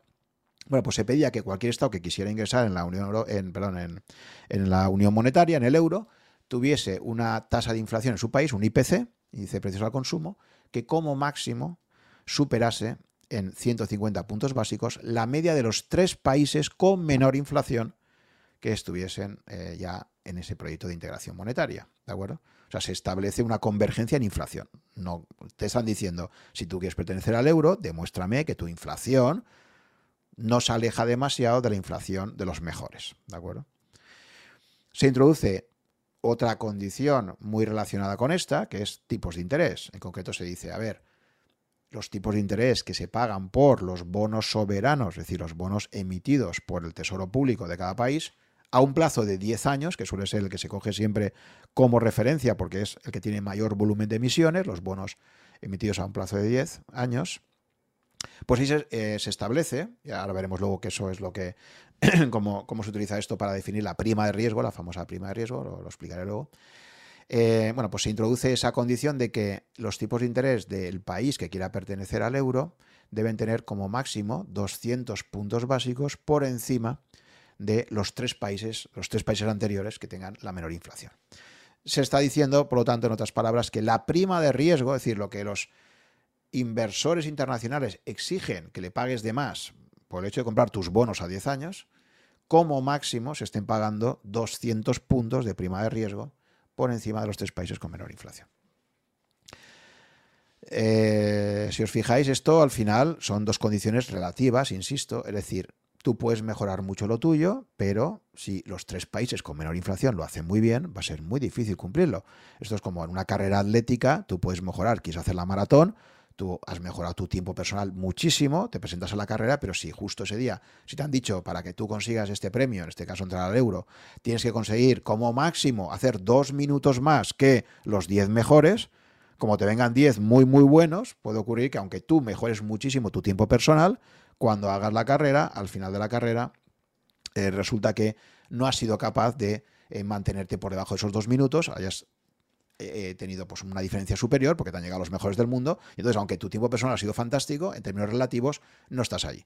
Por lo tanto, las condiciones relativas de este tipo de no basta lo que hagas tú, sino también a ver lo que hacen los demás, son particularmente difíciles de cumplir.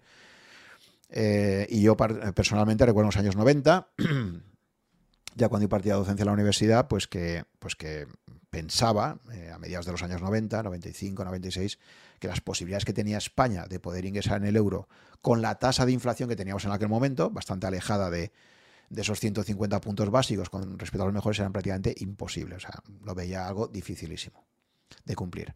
Y luego, por último, había dos condiciones más, que eran ya eh, lo que hacía referencia a la financiación del sector público, que básicamente decían que el déficit público que tuviesen los gobiernos no podía superar el 3% del Producto Interior Bruto de ese país anual y que la deuda pública, el stock de deuda pública, porque al final no olvidemos que la deuda pública es todo el endeudamiento acumulado que tiene un país, es la cantidad de bonos que han tenido que ir emitiendo para poder financiar esos déficits públicos que se les han ido eh, generando año a año, pues todo el stock ese de deuda pública que tiene acumulado un país, como máximo debería ser del 60% del Producto Interior Bruto. ¿De acuerdo? Esto curiosamente era una condición que España cumplía perfectamente en aquel momento, ¿eh? ¿Qué, diferencia con ahora, que estamos en el 120, estamos en el doble, pero en aquel momento España cumplía y curiosamente esta era una condición que algunos países fundadores no cumplían, como era el caso de Bélgica, que ya estaba por encima en aquel momento, eh, a finales de los 90. Bélgica ya estaba eh, si no recuerdo mal, en más de un 110% de deuda pública sobre el PIB. Y eh, e Italia, pues lo mismo, Italia también ya superaba el 100% de deuda sobre el Producto Interior Bruto. Entonces hay que decir que de estas cinco condiciones, la única condición que realmente se relajó, la única condición que se dijo, bueno, venga, esto no lo cumplís y lo vamos a dejar pasar, fue esta última condición de deuda pública, porque había países como eh, Italia y Bélgica, países fundadores de la, Unión Europea que, por motivos políticos pues no, se quería dejar fuera mm, en la creación de la Unión Monetaria. Entonces, bueno, pues fue la única condición que se relajó y se dijo, ay, bueno, pues si no, si, si no llegáis a, estar por debajo del 60%, por lo menos que se os vea que estáis reduciendo eh, las emisiones nuevas de deuda, que se vea que hay una tendencia decreciente ¿no? en, en el total de deuda pública sobre el Producto Interior Bruto. Pero el resto de condiciones sí que se exigieron estrictamente, las otras cuatro. Bueno, pues eh, esas eran las condiciones que se pedían. La verdad es que los países líderes europeos como Alemania y Francia pensaban que al final, cuando se crease el euro, pues iba a ser un proyecto inicial con, unos pocos países que podrían entrar, porque estas condiciones eran francamente exigentes.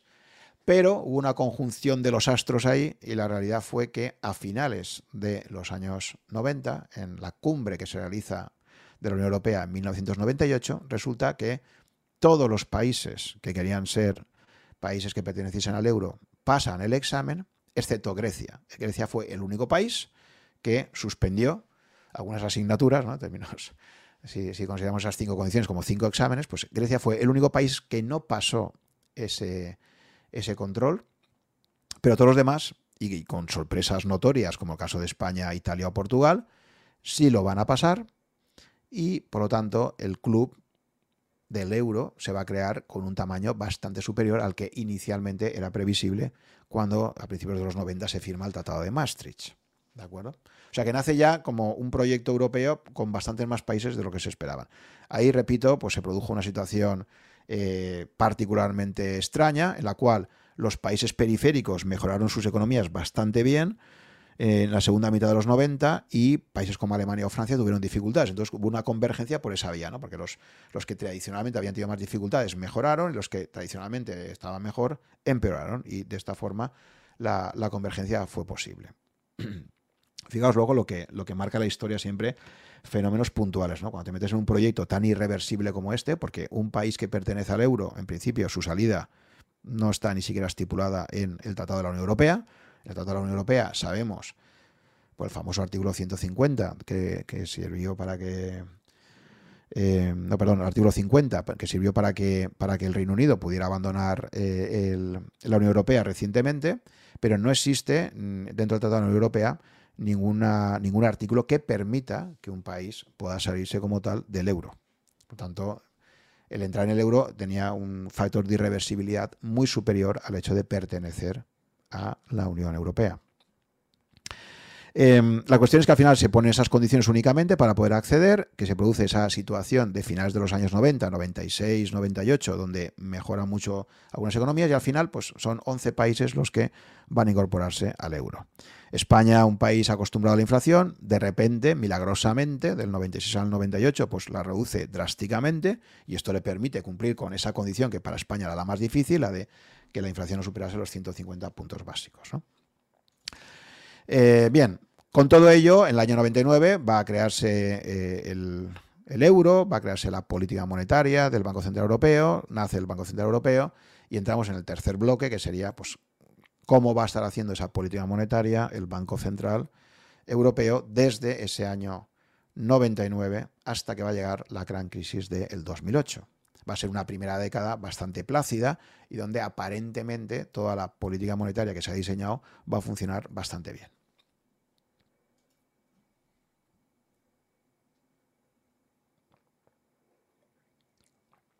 Bien, el Banco Central Europeo se va a crear como, eh, como decía antes, como una estructura federal. Muchos se creen que ahora el Banco de España está ahí para hacer bonito, eh, en la Castellana, Madrid, y no es así. cada uno de los bancos centrales que se han incorporado al eurosistema siguen teniendo un papel muy importante, como ahora vamos a ver realmente es un sistema, se llama el Sistema Europeo de Bancos Centrales, donde están ahí los 27 bancos centrales nacionales de los Estados miembros, más el Banco Central Europeo. ¿De acuerdo? Están todos representados y por tanto es una estructura federal. Recordemos, objetivo único, estabilidad de precios. Esto siempre todo sobre el papel, ¿eh? no es matizable. Y la sede en Frankfurt. Para garantizar la independencia del Banco Central Europeo, se introduce en su Tratado de Funcionamiento de la Unión Europea el artículo 130, donde se deja muy claro que ni el Banco Central Europeo, ni los bancos centrales nacionales, ni ninguno de sus miembros eh, de sus órganos rectores podrán solicitar o aceptar instrucciones de las instituciones, órganos u organismos de la Unión Europea ni de los gobiernos nacionales. ¿De acuerdo? Es decir, no se puede influir desde las esferas políticas a las decisiones que tome el Banco Central Europeo y el resto de bancos centrales nacionales que pertenecen al eurosistema. Esto queda reflejado en ese artículo 130 y es muy importante. Em, para garantizar, porque claro, una cosa es lo que se diga y otra cosa es cómo te aseguras que eso se cumple, ¿no? Esa independencia. Para, para intentar garantizar que se va a producir esa independencia del Banco Central Europeo, eh, se definen unas reglas particulares para los componentes del Consejo de Gobierno. Hay que decir que el Consejo de Gobierno eh, es esa institución que se reúne eh, cada X semanas en Frankfurt, en la sede del Banco Central Europeo, para tomar las decisiones de política monetaria pertinentes. Em, claro, quienes conforman ese, ese, Consejo de Gobierno, pues es muy importante. Está formado por los seis miembros del Comité Ejecutivo que trabajan en Frankfurt, en la sede del Banco Central Europeo, y a su vez está conformado también, además de estos seis miembros, por cada uno de los gobernadores de los bancos centrales nacionales que pertenecen al euro. En este momento hay 19 estados que pertenecen al, euro, pues tendríamos 19 gobernadores nacionales de esos bancos centrales, más los seis miembros del comité ejecutivo, que está compuesto por la presidencia, en este caso Christine Lagarde, vicepresidente Luis de Guindos, actualmente desde hace ya unos años, antiguo ministro de Economía, y otros cuatro miembros más del comité ejecutivo. En total, por lo tanto, 6 más esos 19 gobernadores, 25 miembros. Bien, pues el eurosistema nace con esos 11 estados inicialmente en enero del año 99. Recordemos, eh, Grecia suspendido. Grecia, un par de años más tarde, por fin aprueba el examen de ingreso, pasa las condiciones. Luego descubriremos a finales de la década que sí, ha entrado, pero ha entrado haciendo trampas, desgraciadamente. Esto se descubrirá que será el inicio de la crisis de la deuda griega. Pero la cuestión es que entra en el 2001 Y luego ya posteriormente pues han ido incorporando una serie de países, todos en general eh, pequeñitos, como ha sido pues Eslovenia, Chipre, Malta, Eslovaquia y las repúblicas bálticas, ¿no? Estonia, Letonia y Lituania, que fue la última en el 2015. ¿vale? Por tanto, actualmente pues son 19 estados.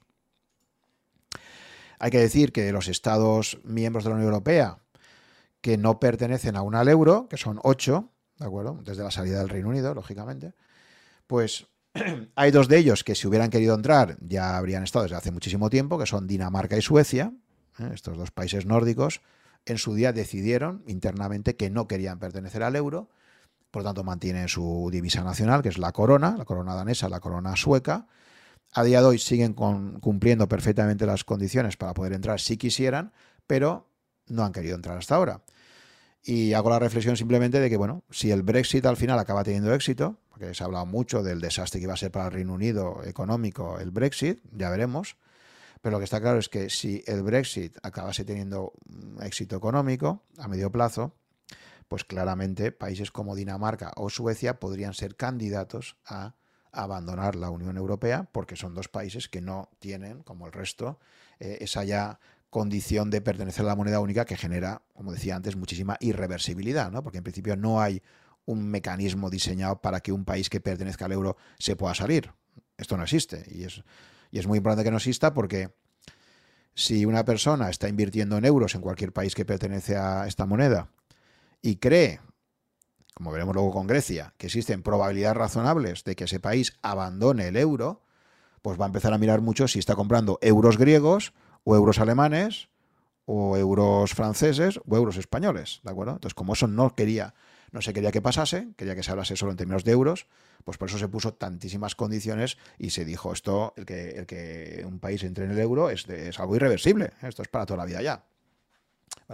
No, veo que se vaya a alentar de ninguna forma, ni siquiera introducir un mecanismo de salida, porque sería estar señalizando que Europa se está planteando la mera posibilidad de que un Estado que ya pertenece al euro lo abandone, lo cual podría tener un impacto sobre el euro muy negativo.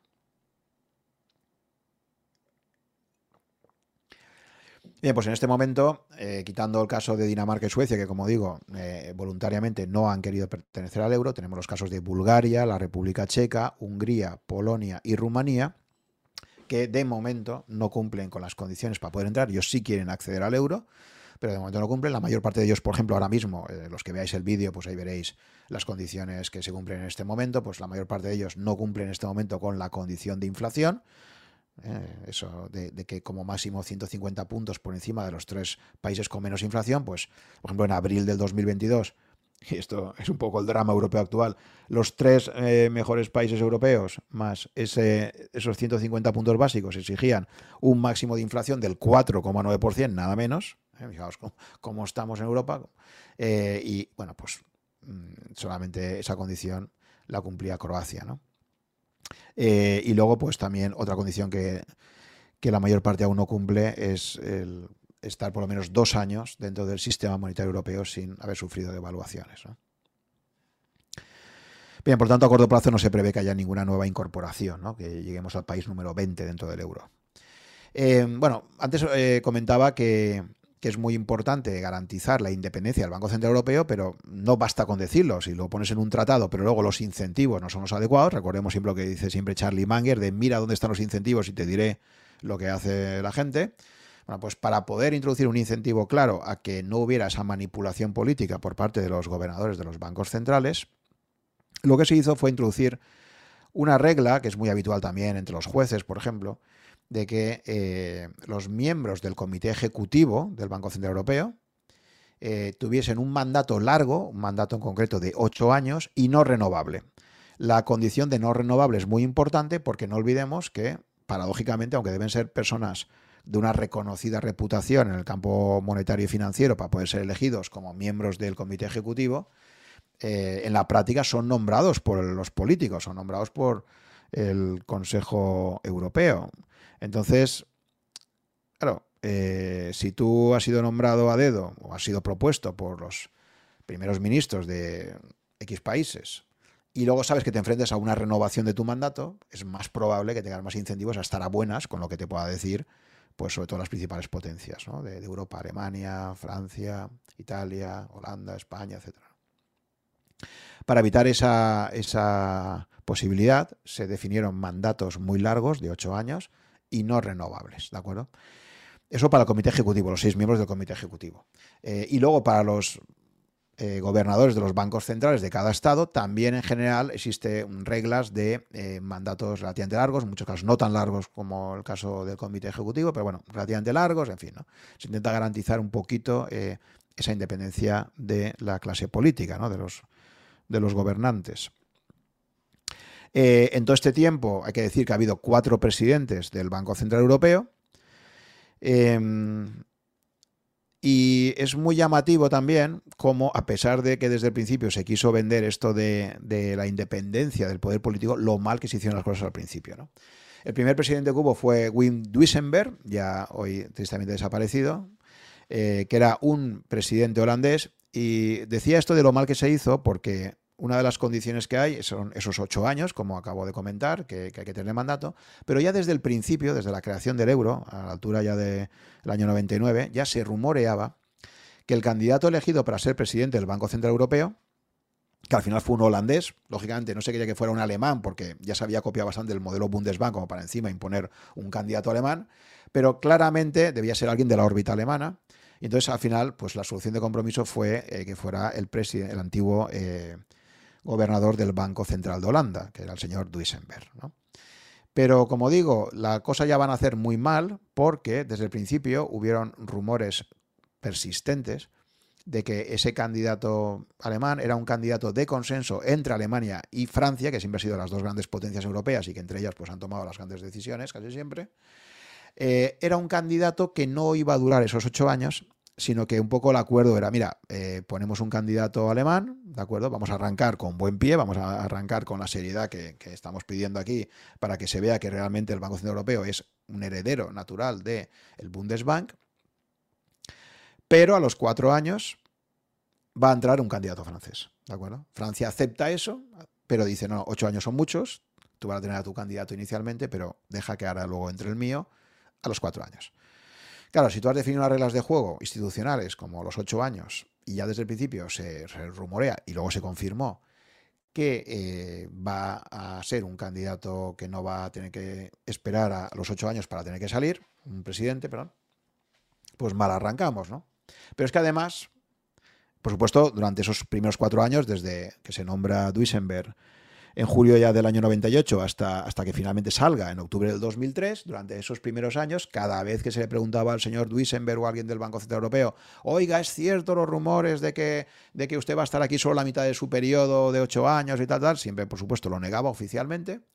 Pero al final lo que se vio es que efectivamente ese pacto existía y que acabó ocurriendo. Y entonces el señor Duisenberg, eh, por motivos personales, como suele pasar siempre en estos casos, en octubre del 2003 abandona su cargo pero para añadir aún más leña al fuego del desprestigio del nacimiento del Banco Central Europeo, resulta que el candidato francés se tuvo que retrasar este proceso. De hecho, el señor Duisenberg tenía que haber salido antes, porque cuatro años habría sido 2002.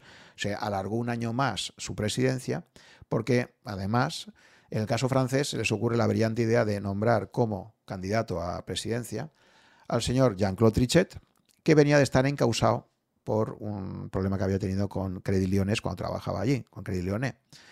Es decir, que después ya del primer fiasco de no cumplir con lo de los ocho años, resulta que el candidato que presenta Francia es un candidato que ya va a entrar inicialmente con las sospechas, de hecho no pudo incorporarse hasta que fue eh, en temas judiciales, se, quedó totalmente eximido de cualquier tipo de, posibilidad de, de, hubiera problemas legales, pero aún así, pues no parece que sea...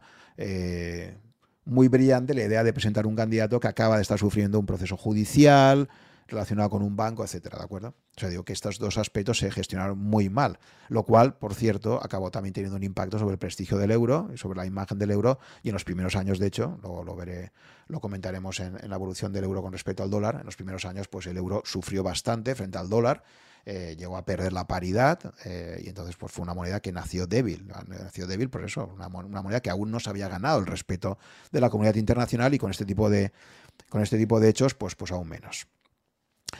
Bien, luego pues va a entrar como segundo mandato ya Jean-Claude Trichet, que aquí ya sí va a cumplir los ocho años, va a estar desde el 2003 hasta el 2011. El tercer candidato que va a entrar en vez de volver a ser un candidato alemán, ahí ocurre algo interesante y es que la propia Alemania no acaba de encontrar un candidato claro y al final se propone un candidato italiano. Claro, Italia, pues lo he comentado ya varias veces, siempre se ha asociado con un país que ha tenido eh, mayor inflación, que no ha sido particularmente diligente en la gestión de su política monetaria. Entonces, la llegada de un candidato italiano levanta todas las alarmas en Alemania. Pero la realidad es que al final la señora Merkel lo acaba aceptando y, sorpresivamente, desde mi punto de vista, eh, acaba siendo eh, elegido Mario Draghi, el famosísimo Mario Draghi, que va a marcar un antes y un después en el noviembre del 2011 se va a incorporar al Banco Central Europeo y va a estar también de nuevo pues, sus ocho años que le han tocado, desde 2011 hasta el 2019, y que va a ser claramente la persona que va a cambiar, va a tener que gestionar la crisis que, ahora comentaremos de deuda eh, a partir del 2010 y la crisis financiera que había habido previa en el 2008. Y eh, bueno, pues va a pasar a ser Super Mario Draghi, se va a hacer famosísimo, va a ser uno de los personajes financieros y monetarios más conocidos del mundo y bueno, pues ahora ha seguido su carrera política con la actual presidencia que tiene de la República Italiana, ¿no? Eh, pero es el primer ministro. Y ya finalmente, pues la, última persona que ha pasado a presidir ha sido Christine Lagarde, eh, francesa, de nuevo esa alternancia que decíamos. Eh, Christine Lagarde viene de haber sido ministra de Finanzas en Francia, Posteriormente ocupó el cargo de eh, la presidencia del Fondo Monetario Internacional y es un perfil claramente ya mucho más político. O sea, podemos decir que ha habido ahí una evolución donde cada vez más, pues en el caso de Cristina Lagarde es muy claro, cada vez el, perfil del cargo es mucho más político. Y esto va a estar muy conectado pues, con, la, con la política monetaria que está realizando en los últimos años el Banco Central Europeo. Entonces la señora Christine Lagarde, pues si no pasa nada, debería estar hasta el 2027, que sería cuando concluiría su periodo de ocho años.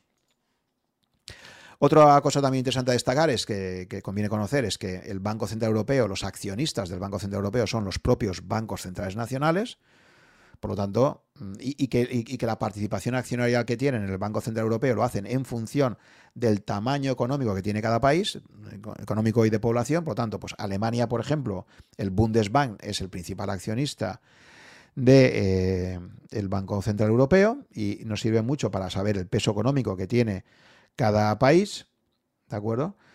Y luego, pues, cuanto más pequeño es el país, pues menos participación tiene en ese accionariado. ¿De acuerdo? Por ejemplo, pues España, el Banco de España eh, tiene en torno al 9% del capital social, el Bundesbank tiene el 21%, ¿de acuerdo? Pues bueno, viene a, reflejar un poco el peso económico que tiene cada país. Por lo tanto, si el Banco Central genera dividendos, genera beneficios, pues esos van a ir a parar los bancos centrales nacionales, pero ojo, a la inversa, si el Banco Central asume excesivos riesgos, tuviera serios problemas, eh, esos riesgos serían asumidos por cada accionista en base a la participación que tiene. Y por eso el Bundesbank es el, eh, es el, banco central que más se juega ahí, porque tiene el mayor peso. Después del Bundesbank, pues viene el Banco de Francia, luego el Banco de Italia, luego el Banco de España, etcétera. Bien, ¿cómo opera el, el eurosistema? Esto es muy importante destacarlo. Bueno, pues el eurosistema funciona básicamente como la Reserva Federal Norteamericana. Es decir, las decisiones se toman de forma centralizada. Cada seis semanas se reúne el Consejo de Gobierno y em, decide cuál va a ser la política monetaria que van a realizar para las siguientes seis semanas. Y luego, una vez que se ha tomado esa decisión de forma centralizada, típicamente en Frankfurt, la sede del Banco Central Europeo, una vez que se ha tomado la decisión, la ejecución de esa decisión, es decir, toda la operativa con los bancos, se realiza de forma descentralizada. Es decir, el Banco de España, por ejemplo, es el encargado de realizar todas las operaciones de préstamos o de compra de bonos con los bancos españoles en el mercado español. El Bundesbank es el encargado de hacer toda la operativa en Alemania. El Banco de Francia es el encargado de realizar toda la operativa con los bancos franceses y así sucesivamente. Por lo tanto, decisiones centralizadas, ejecución descentralizada, que es exactamente el mismo modelo que existe en Estados Unidos. Decisiones centralizadas por parte del Consejo de Gobierno cuando se reúne la Reserva Federal en Washington y luego ejecución de esa operativa de forma descentralizada en, los diferentes, en las diferentes reservas federales que hay en, cada una de las áreas asignadas, que comentaba antes.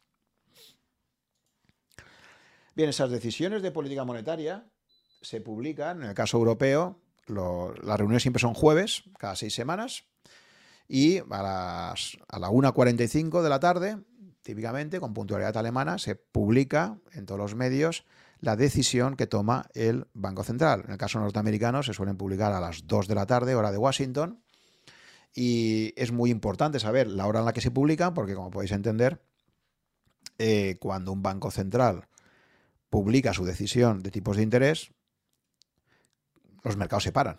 Esto es lo típico que tú estás operando los mercados y hay un momento, un segundo, dos segundos, donde los operadores de mercado van a ver cuál ha sido la decisión que ha tomado. Fijaos lo importante que es eh, una posible modificación de tipos de interés o simplemente decir, eh, anticipar qué va a hacer en los próximos meses el Banco Central, pues es una información extremadamente valiosa para todos los operadores de mercado. Entonces, es muy importante avisar cuándo se publica y a qué hora, y por eso pues ya se sabe que eh, cada seis jueves, cuando toca, eh, a las 13.45 sale una nota de prensa que se envía a todas las agencias diciendo cuál ha sido la decisión del Banco Central Europeo, de la misma forma que a las 2 de la tarde, hora de Washington, la Reserva Federal también hace su anuncio oficial.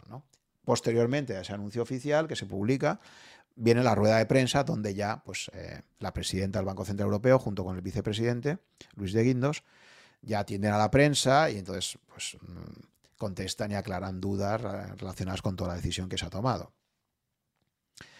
Bien, eh, típicamente esa decisión es de tipos de interés, es decir, lo que decide el Consejo de Gobierno cada seis semanas es cuál va a ser el tipo de referencia en el eurosistema, en todo el sistema financiero europeo.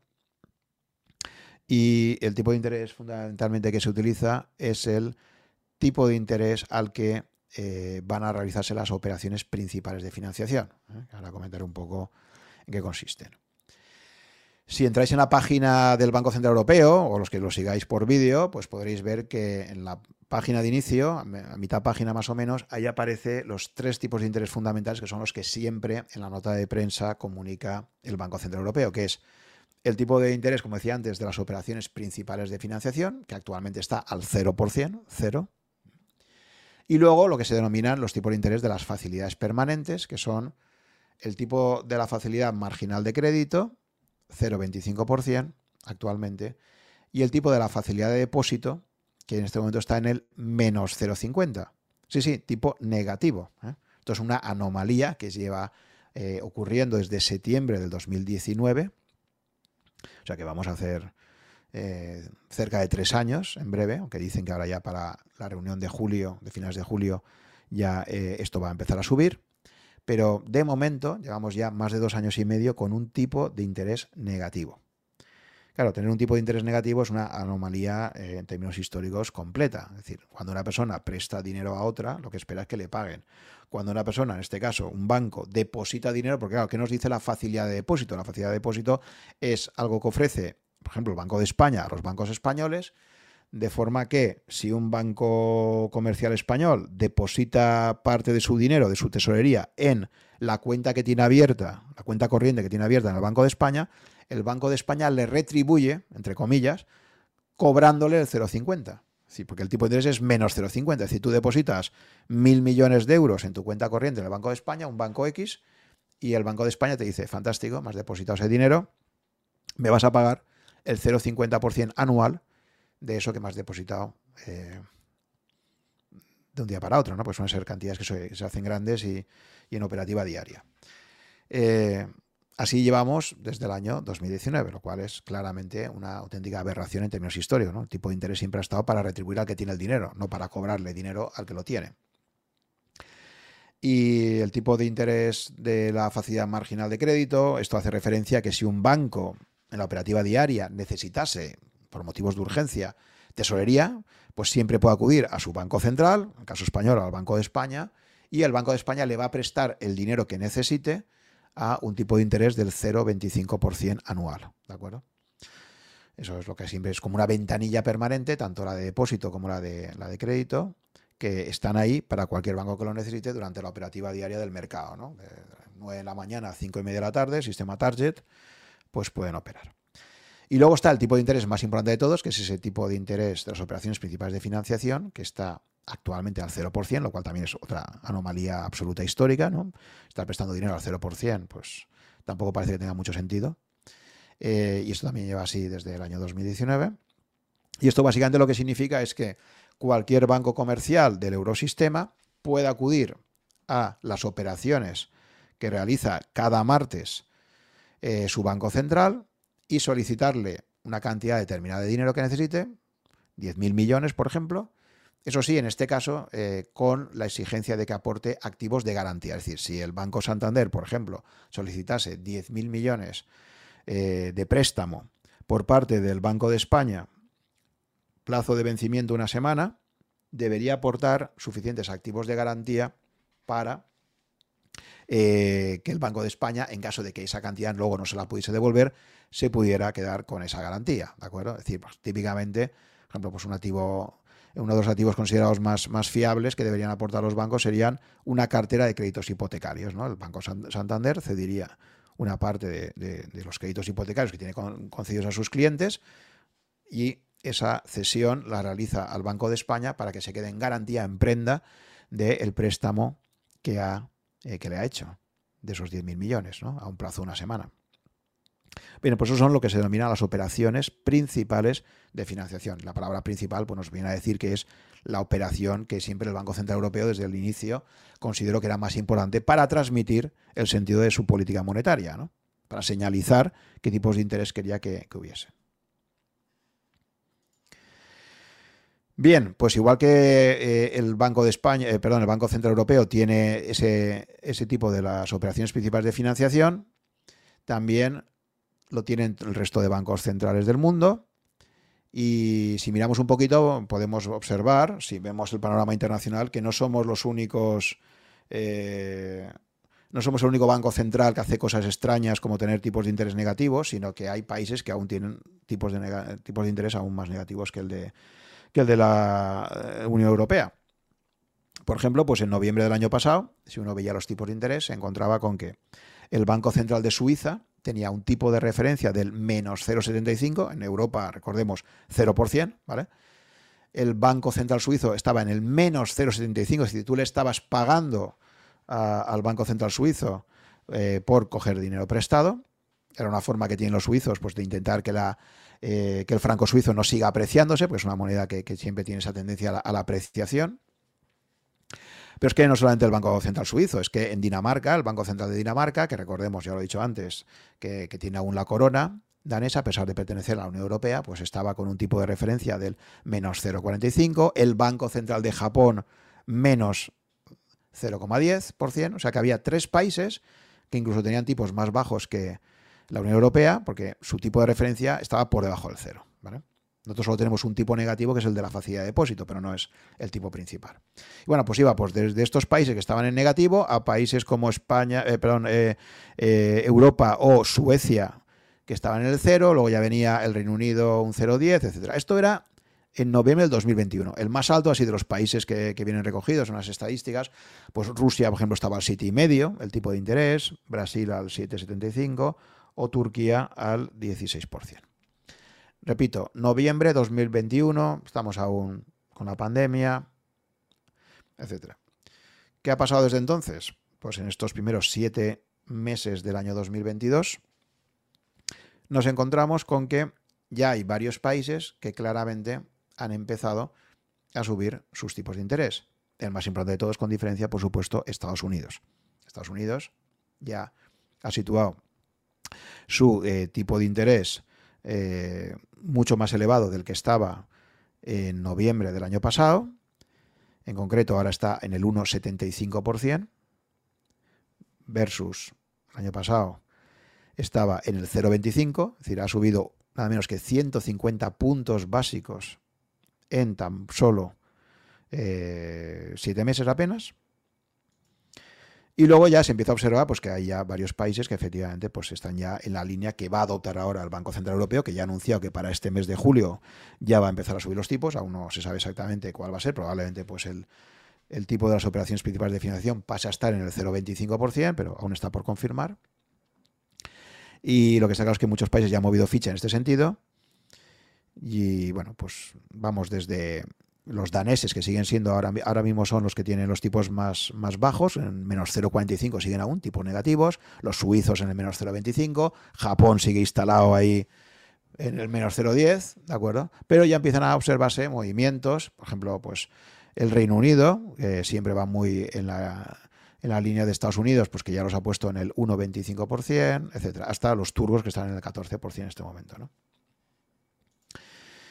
Bien, eh, estas variaciones de tipos entre los diferentes países del mundo, en particular entre los, bancos centrales que aplican estas medidas, tienen claros efectos sobre el sistema financiero. ¿Por qué tienen claros efectos? Pues porque al final los inversores internacionales en bonos, en acciones, en inmobiliario, se mueven teniendo en cuenta esas referencias de tipos de interés.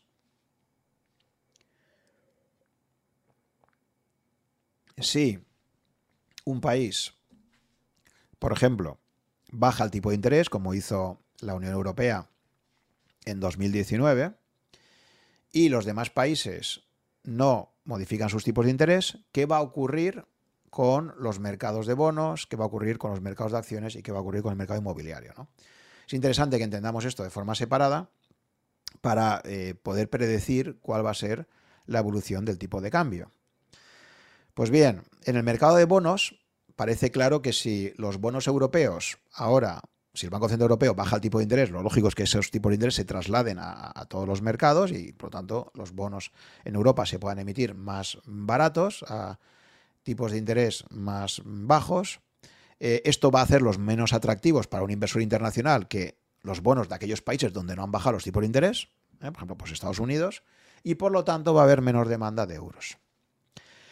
Eh, en cambio, en el mercado bursátil va a pasar lo contrario. En el mercado bursátil, si en Europa bajan los tipos de interés, lo que va a ocurrir es que la bolsa típicamente va a subir. ¿Por qué? Por dos motivos. Primero, porque las empresas, que son las que al final están cotizadas en bolsa, van a tener unos menores costes financieros, por lo tanto, una empresa va a ir mejor si tiene que pagar menos eh, intereses por su deuda. Pero es que además hay un efecto de sustitución y es que si eh, los tipos de interés están más bajos, eso quiere decir que los bonos rentan menos, son menos atractivos y por lo tanto hace más interesante a un inversor invertir en bolsa en vez de invertir en, vez de invertir en bonos, ¿de acuerdo? Por lo tanto es un doble efecto. Primero, pues que las empresas en sí van a ir mejor. Ya sabemos que al final la bolsa lo que intenta siempre es anticipar cuál va a ser el resultado futuro de la empresa. Si se espera que tenga más beneficios, pues lógicamente el precio de la acción subirá y si no, no. Y, además está este segundo efecto de intercambio de bonos por bolsa, en el sentido de que si el inversor europeo ve que los bonos que emiten los estados, por ejemplo, pues pagan menos, pues esto le va a hacer probablemente que se interese más por la bolsa. Y ya por último, el sector inmobiliario, pues es muy parecido al de la bolsa. Es decir, si los tipos de interés bajan en Europa, esto va a hacer más atractivo entrar en el mercado inmobiliario. ¿Por qué? Pues porque los tipos de interés, al ser más bajos, las hipotecas se van a poder pedir con, más facilidad, la financiación es más barata, hay más atractivo para invertir en vivienda y por lo tanto al final esto va a provocar que el sector inmobiliario sea más eh, atractivo y haya más entradas de dinero. Bueno, pues de todo este efecto de bonos menos atractivos, bolsa inmobiliario más eh, atractivo, ¿cuál creéis que al final es el que predomina? Porque el efecto neto tiene que haber uno. Es decir, si bajan los tipos en Europa, al final, ¿qué impacto va a tener eso sobre el tipo de cambio? Sobre el cambio del euro, por ejemplo, con respecto al dólar? ¿Cuál va a ser el efecto neto? Porque claro, en unos mercados parece que es menos interesante, pero en otros sí que lo es más. Entonces, ¿el efecto neto de qué va a depender? Pues va a depender del volumen que tenga cada uno de estos mercados. Y la realidad es que el mercado de bonos es con mucho, con mucha diferencia, el mercado que tiene un mayor volumen. Por lo tanto, lo que ocurre en el mercado de bonos es lo que al final va a predominar en el conjunto de las transacciones. Es decir, como el mercado de bonos, hemos dicho antes que iba a ser menos atractivo, lo que va a provocar es que haya menor demanda de euros y por lo tanto el euro, cuando bajan los tipos, va a tender a depreciarse frente a otras monedas, como por ejemplo el dólar. El euro va a perder atractivo, que es exactamente lo que ha estado pasando recientemente cuando el euro ha ido perdiendo valor frente al dólar hasta llegar ya prácticamente a la paridad. ¿Por qué? Pues porque Estados Unidos ha estado subiendo los tipos de interés desde principios de año hasta ahora, mientras que el Banco Central Europeo de momento no ha movido ficha, ha dicho que sí, que en breve los va a empezar a subir, pero de momento, a día de hoy, aún no ha empezado a aplicar ninguna subida, mientras que ya la Reserva Federal lleva aplicando varias subidas desde hace tiempo. Por lo tanto, vemos que las decisiones que adopte eh, el Banco Central Europeo o cualquier banco central van a tener un claro impacto sobre los mercados financieros internacionales en la medida que esas modificaciones de tipos de interés acabarán teniendo un impacto sobre el tipo de cambio. Por ejemplo, la Reserva Federal de Estados Unidos, cuando aprobó la mayor subida de tipos de interés en 22 años eh, para contener esa inflación desbocada que estamos sufriendo ahora en, todo el mundo occidental, pues la verdad es que eso provocó que el dólar empezara a apreciarse significativamente con respecto al, al resto de divisas y que, por ejemplo, si analizamos lo que ha sido el tipo de cambio euro-dólar durante los últimos 10 años, pues podemos observar cómo claramente las políticas de tipos, cuando divergen, son las que justifican o las que explican principalmente el que el tipo de cambio euro-dólar se modifique. Por ejemplo, hasta el 2014 el tipo de cambio del euro frente al dólar, el euro es una moneda muy fuerte, muy apreciada, llega a rozar el 1,40 eh, a principios del año 2014 Luego, cuando, como veremos en la segunda parte de este podcast, eh, se produzca el inicio de la expansión cuantitativa en el 2015, pues esto, esa, ese anticipo de que el Banco Central Europeo va a empezar un programa masivo de compras de bonos en Europa, va a provocar que el euro caiga desde ese 1,40 prácticamente que estaba en el 2000, a mediados del, del 2014 hasta que roza el 1,05 eh, 1,05 dólares por euro a primeros del 2015. ¿no? Luego ya se va a mantener en un periodo de debilidad, luego posteriormente pues en el 2018 volverá a, mejorar su fortaleza frente al dólar hasta ponerse en 1,25 y ya más recientemente pues ha pasado de estar en ese 1,20 en el que se ha movido muchísimo tiempo eh, en los últimos meses desde mediados del año 2021 va a empezar a caer poco a poco, va a ir cayendo, cayendo, cayendo, hasta estar rozando la paridad ahora mismo, está en el 1.01, eh, el 8 de julio. Em, y esto, repito, pues está explicado fundamentalmente por la subida de tipos en Estados Unidos, que no ha ido de momento aún acompañada por subidas de tipos en Europa, ¿no? a pesar de que ya hay un efecto anuncio de que, de que van a subir. Bien, y ya para finalizar esta primera parte, al final, eh, pues ya llevo hablando con vosotros dos horas prácticamente. Entonces lo que voy a hacer es, dividir este podcast en dos partes. Eh, en esta primera la voy a acabar en breve para que no se haga tan pesado. Espero que resulte entretenido y que espero que haya sido lo más pedagógico posible. Y ya para finalizar lo que voy a hacer es explicar eh, qué es esto de la transmisión de la política monetaria, porque al final cuando los bancos centrales toman decisiones respecto a sus tipos de interés, eh, están aplicando esas eh, subidas o bajadas de tipos a una parte muy pequeña del mercado. Están realmente aplicando de forma directa esas variaciones de tipos de interés a las operaciones de préstamos típicamente que tienen con los bancos comerciales. Entonces aquí la clave está en ver cómo a través de una economía de mercado, que es lo que exige el Tratado de Funcionamiento de la Unión Europea, que se haga todo en condiciones de libre mercado, cómo se puede transmitir la decisión que toma ese Consejo de Gobierno del Banco Central Europeo de subir o bajar o mantener los tipos existentes a el conjunto del sistema financiero europeo.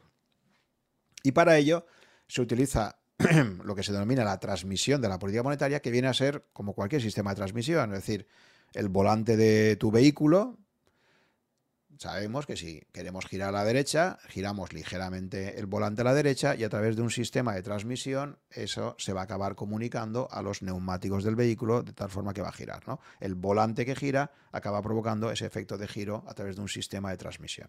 Pues aquí, de la misma forma, sería el volante el equivalente a las operaciones directas que hacen los bancos centrales nacionales con los bancos comerciales, por ejemplo, el Banco de España con el Santander, el BVA, la Caixa, etcétera, esa operativa, ese volante, cuando se gira un poquito, se bajan los tipos de interés, por ejemplo, lo que se espera es que eso se transmita al conjunto del sistema financiero eh, español y por extensión del europeo.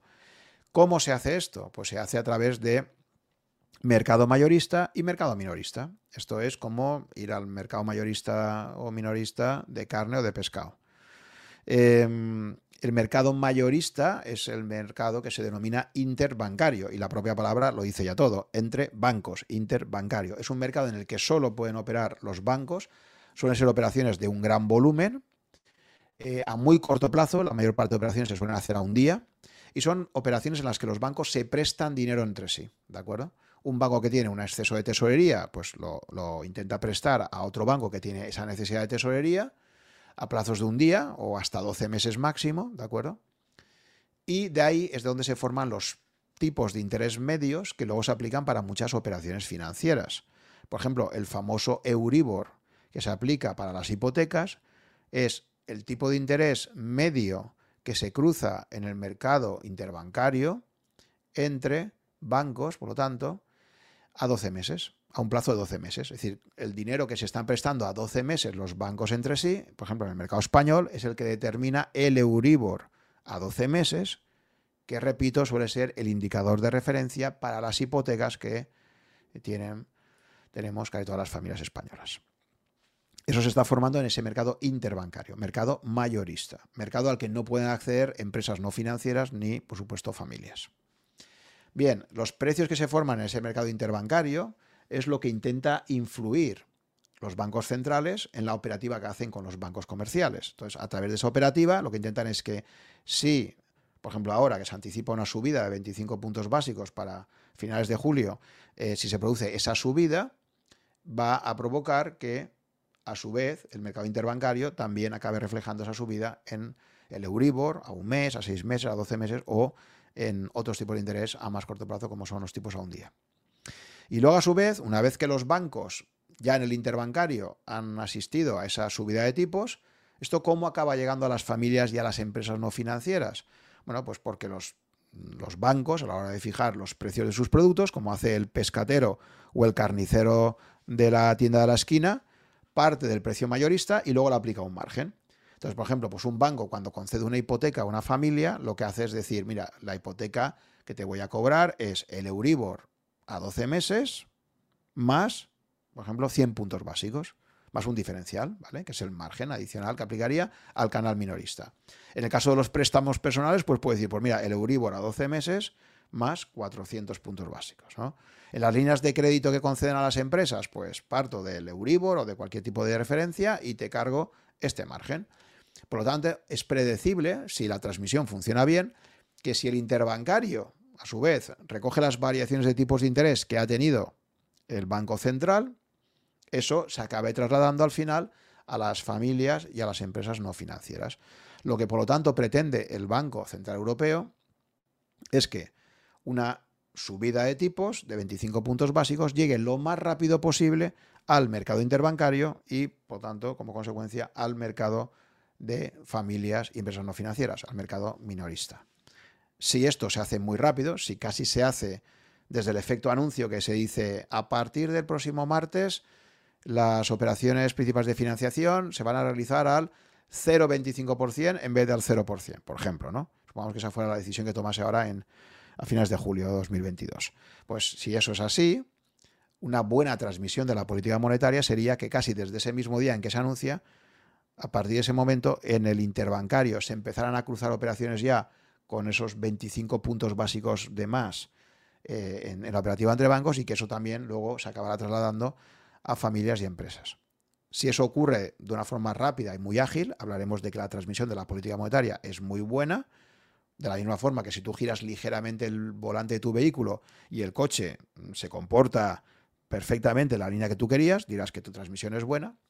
Y en cambio, si el Banco Central toma una decisión y eso no se refleja en el interbancario o no se acaba reflejando en la operativa minorista con familias y empresas, diremos que la transmisión está rota, que no funciona bien. Y ha habido periodos en la década pasada que la transmisión ha estado completamente rota, como veremos ya en el próximo episodio.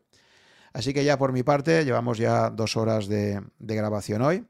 Espero que este formato no os haya resultado demasiado pesado ya me comentaréis en los comentarios.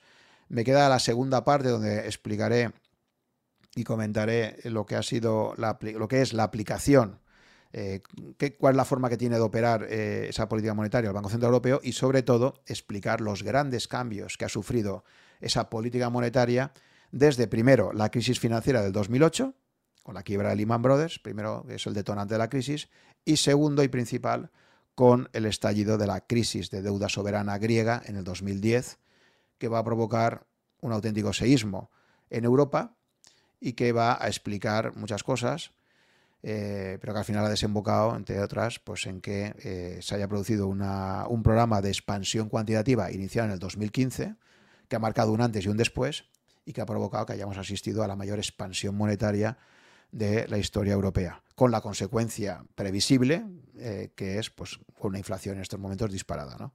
Una inflación que no obedece en buena parte a la guerra de Ucrania, sino fundamentalmente a que se han impreso desde el 2015 y especialmente desde 2020 con la pandemia, pues una cantidad de euros espectacular a través de ese programa de expansión cuantitativa que ya explicaré en detalle cómo se realiza y que ha provocado pues una cantidad de dinero en el mercado enorme y al final pues cuando tú imprimes muchos más papelitos para comprar lo mismo que había antes o un poco más, pues lógicamente tienes que acabar pagando más, ¿no?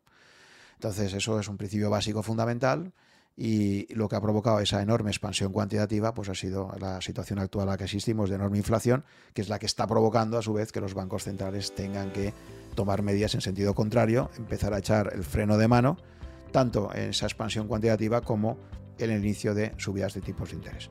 Pero como os digo, esto ya será parte del siguiente episodio y espero que lo podáis haber disfrutado en este caso. Hasta una próxima ocasión. Gracias por llegar hasta el final de esta conversación. Espero que te haya gustado y hayas aprendido algo escuchándola. Ya sabes que si estás interesado en estos podcasts, puedes suscribirte a mi blog, que está en rankia.com barra blog barra such, y ahí te iré comunicando, si estás suscrito, por correo electrónico, las novedades cada vez que se publique un podcast nuevo o que organice quizás un webinar con algunos invitados.